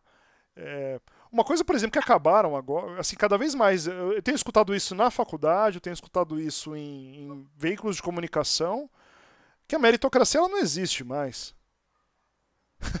a meritocracia. Oh, não, mas, mas isso o pessoal vem, vem falando, né? Onde, não, mas é, a partir do momento que você tem alguém que, sei lá, que veio de uma classe média, na mesma classe, e alguém que, que é de, vai de uma classe mais pobre, como é que você vai ali? Como é que você quer falar de meritocracia? Eu escuto isso muito. E aí você sabe, né? Quando começam a falar aqui, ali, né? Daqui a pouco vão acabar com a meritocracia. Vai ter que todo mundo montar um ranqueamento, né? Fazer uma pontuação das suas origens, seus anos de estudo, quadro clínico, né? Renda familiar. E se o cara tirar 10 e o outro tirar 7, tá tudo bem, porque cada um dentro do seu ranking vai estar, tá, né? Então é, eu fico muito preocupado com essas. É, não, não com a pauta em si. Eu acho que as pautas elas são válidas a partir do momento que você abre espaços de discussão. E eu acho que tem que estar aberto para todo mundo discutir. Não é porque você é afrodescendente que só você pode falar disso também. Né? Eu acho que, cara, se, se a gente está num, num país vai, supostamente democrático, a gente tem que estar aberto à discórdia E como a gente claro. falava antigamente, ganhar no argumento. Ganhar, no argumento. ganhar no argumento. E aí quando você começa a falar de cota em universidade, de cota política, né? Aí você fala, peraí, é, onde é que isso vai parar? Então, então é, né, e, todo, é, como é que você vai legitimar aquilo ao invés de, na minha leitura, a gente ter que, talvez, né, ter uma elevação né, de baixo para cima de, de educação, de saneamento básico da base, né, de talvez de uma assistência social com um olhar mais próximo para as comunidades mais carentes, do que simplesmente você ali canetando, né, Onde não, tem que ter cota Sim. na universidade, tem que ter cota na escola particular, tem que ter cota na, no mercado de trabalho. Sim. As empresas. É, porque hoje você tem uma cota meio velada, né? Uhum. É, você tem, chega na empresa, é. é. a sua empresa não é muito diversificada. Uhum. Né? Seja porque não Sim. tem uma quantidade de mulheres suficiente, seja porque não tem afrodescendente. Então, cara, você começa a ter esses, né, essa, essa pressão social, né? Uhum. E isso me, cara, eu fico muito preocupado porque daqui a pouco, de novo, a gente vai totalmente se categorizar. Ah, quem é você? Então... Não, eu sou. Você é branco. Acabou. Uhum. Você é branco, uhum. cara, o seu cargo é esse, a sua cota de, de, é, de prefeitos é essa e acabou. Não, você é afro. E, cara, não é assim. Eu não, eu não vejo o mundo dessa forma, não é possível. Eu, eu acho, Denis, só para só complementar, acho que são duas. Você trouxe muitas coisas importantes aí na, na tua fala, cara eu acho que eu acho por exemplo quando eu, a gente está falando de coisas parecidas e concordamos em muitas coisas uhum. aí da sua fala por exemplo a meritocracia eu vou te dar um exemplo ó. É, eu tenho eu tenho um aluno eu não tenho mais porque ele, ele saiu da escola eu não vou falar o nome dele mas ele então a história dele é assim para resumir para você ele tem um avó os pais morreram tem vários, né? Se, meu, se eu te contar os exemplos aí, meu, você, a gente vai, fazer uns 100 podcasts, assim. E esse moleque, é, meu, puta, as histórias são, é. são meu, você tem, que ter, você tem que ter casca grossa, igual uma amiga minha fala, tem que ter casca grossa, cara. Porque criança, né, cara, a gente lida com moleque, eu dou aula pra sim, moleque, sim. pra molequinho, pra ensino fundamental, de 11 a 14. Então aí, meu, o moleque, 11 anos, ele, ele, ele que, olha só, a avó, cuida, avó detonada, doente, morando na favela, quatro moleques. E o, esse, esse que foi o nosso aluno, o, o, o, mais velho trabalhava, foi demitido, e meu entrou, foi cooptado pelo tráfico, na, na comunidade dele. Tá. Cooptado pelo tráfico. E aí ele foi preso. E aí o, esse de 11 anos, o irmão, o irmão tá preso, o de 11 anos tinha que ser o, homem da casa, porque a avó estava doente e não conseguia mais fazer sim, trabalho, sim. tipo, de doméstica, nada. Então ele teve que catar bolinha de tênis numas quadras que tem ali no Santo Amaro ele ia a pé da Espraiada até Santa Amaro para pegar bolinha de tênis Entendi. e estudar no, na nossa escola durante o dia. Entendi. E aí, e aí, aí junto com isso, ele já tinha com 11 anos, tem que catar bolinha, estudar e depois ele, ele aprendeu que ele tinha que fazer geladinho. Falaram para ele que geladinho dava grana. Sim. E assim ele foi sustentando. Ele era o pai da família com 11 anos. Então o que, que acontecia com ele? Ele, come, ele é um menino muito inteligente. Ele não conseguia estudar, óbvio, né? Ele falou, meu, eu tenho que. O que, que é a é. prioridade aqui? A prioridade aqui é botar a comida dentro de casa. Lógico. Isso não, e, e, aí o que, que acontece? Aí eu entro na questão. O, jo, o esse menino, desculpa, eu ia falar o nome dele. Esse menino, ele, ele, você ia fazer uma avaliação, né? Você ia fazer um, dar uma prova. Eu, é, eu tava, com, eu sou hoje estou como professor de orientação de educação digital, okay. OED, que é um cargo lá para lidar com com, com a área de, de, de computacional da escola. E aí, eu, eu nesse momento, estava dando aula de história para ele. E aí tinha uma avaliação. E, cara, e aí eu falei assim, puta, eu vou dar a mesma avaliação que eu dou para esse moleque que está aqui do lado, que, meu, que vem todas as aulas, que tem uma vida super estável, pai e mãe tá aqui sempre, tem uma condição, não dá para ser a mesma, velho. Aí que eu bato na meritocracia. Eu acho que a gente, é que a, a palavra meritocracia, eu acho que eu entendi o que você falou, a gente concorda que, óbvio, que existe um esforço individual, que a gente precisa ter essa resignação, essa força individual importantíssima. Mas a meritocracia, da forma como ela foi posta, ela coloca como que se existisse, existisse uma isonomia de, de, oportunidades, e não é, cara. Então você pega o Jonas, o Jonas, o, o fala caralho. É, esse menino, ele tinha, ele tinha, ele não tinha mesma, a mesma oportunidade que os outros, cara. porque a vida pressionou ele para um outro campo. Então, eu não posso dar uma avaliação que diga que eles são iguais, porque eles não são iguais, eles são diferentes aqui. Então, Denis, é nesse sentido que eu falo, quer dizer, é como o Boulos tem um exemplo que eu acho legal, assim, é uma corrida de 100 metros que você já coloca o cara 80 metros ali na frente para correr só 20 quilômetros. É a galera da escola particular, é o menino que está lá, que tem ali condição, que tem a família, que tem uma estrutura, e esse moleque que está ali atrás, cara, ele já está de antemão, mas longe daquilo ali, mas muito longe dele. Então não existe meritocracia. Não existe. Isso, isso, é, um, isso é uma primeira coisa, assim, ela não existe, cara. Porque as oportunidades, elas não são iguais para as pessoas. É, eu tô tranquilo, tô aqui, ó, minha janela, minha mãe tá ali de boa, tenho meu, já, já comi hoje, já, bicho, tô, tô, tenho aqui esse computador, tenho condição de ler, tenho meu salário, tô podendo trabalhar remotamente. Mas, cara, mas a minha condição não é a mesma de todo mundo. Entendi. Eu tive acesso às universidades, você teve acesso às universidades, pô, você estudou na FECA para fazer o seu mestrado. A gente é uma aristocracia, né, cara? Querendo ou não, cara, a gente é uma aristocracia dentro dessa, dessa realidade, entendeu? Então, bicho, é nesse sentido que eu falo, cara. É, as oportunidades não são iguais. Agora, por outro lado, você, eu concordo com você é, quando assim isso tem que ser temporário. Por exemplo, a cota, ela é uma correção, mas ela não pode ser uma política permanente. O que tem que ser feito é o que você falou. E a gente concorda plenamente, é uma transformação social.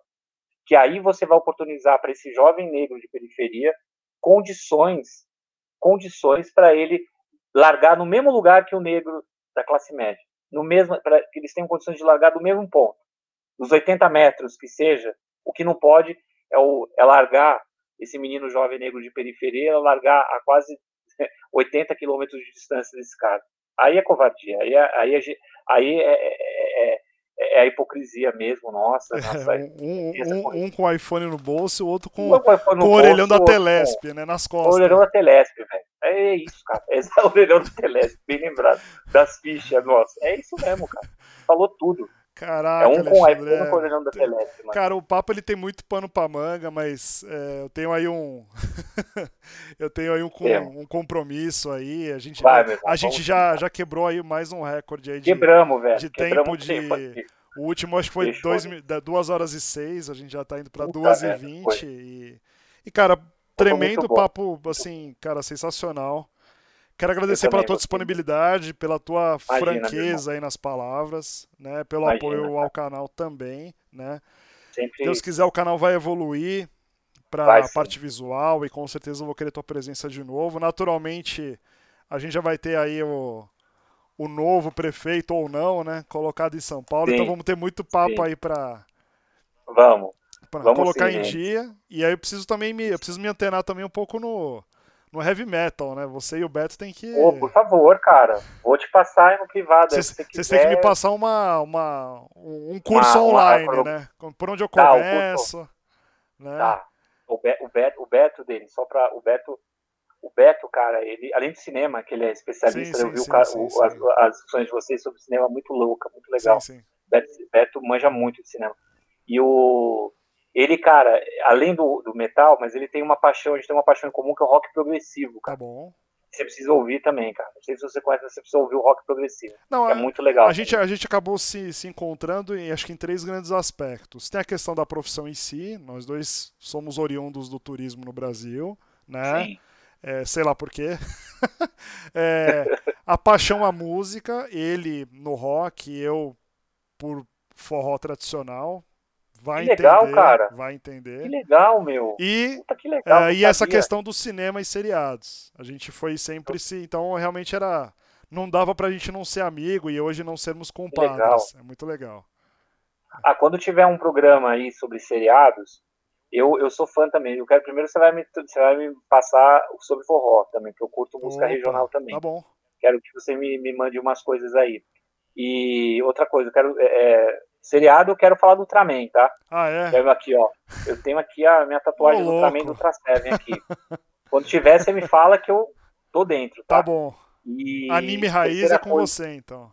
Raiz, raiz, é roots.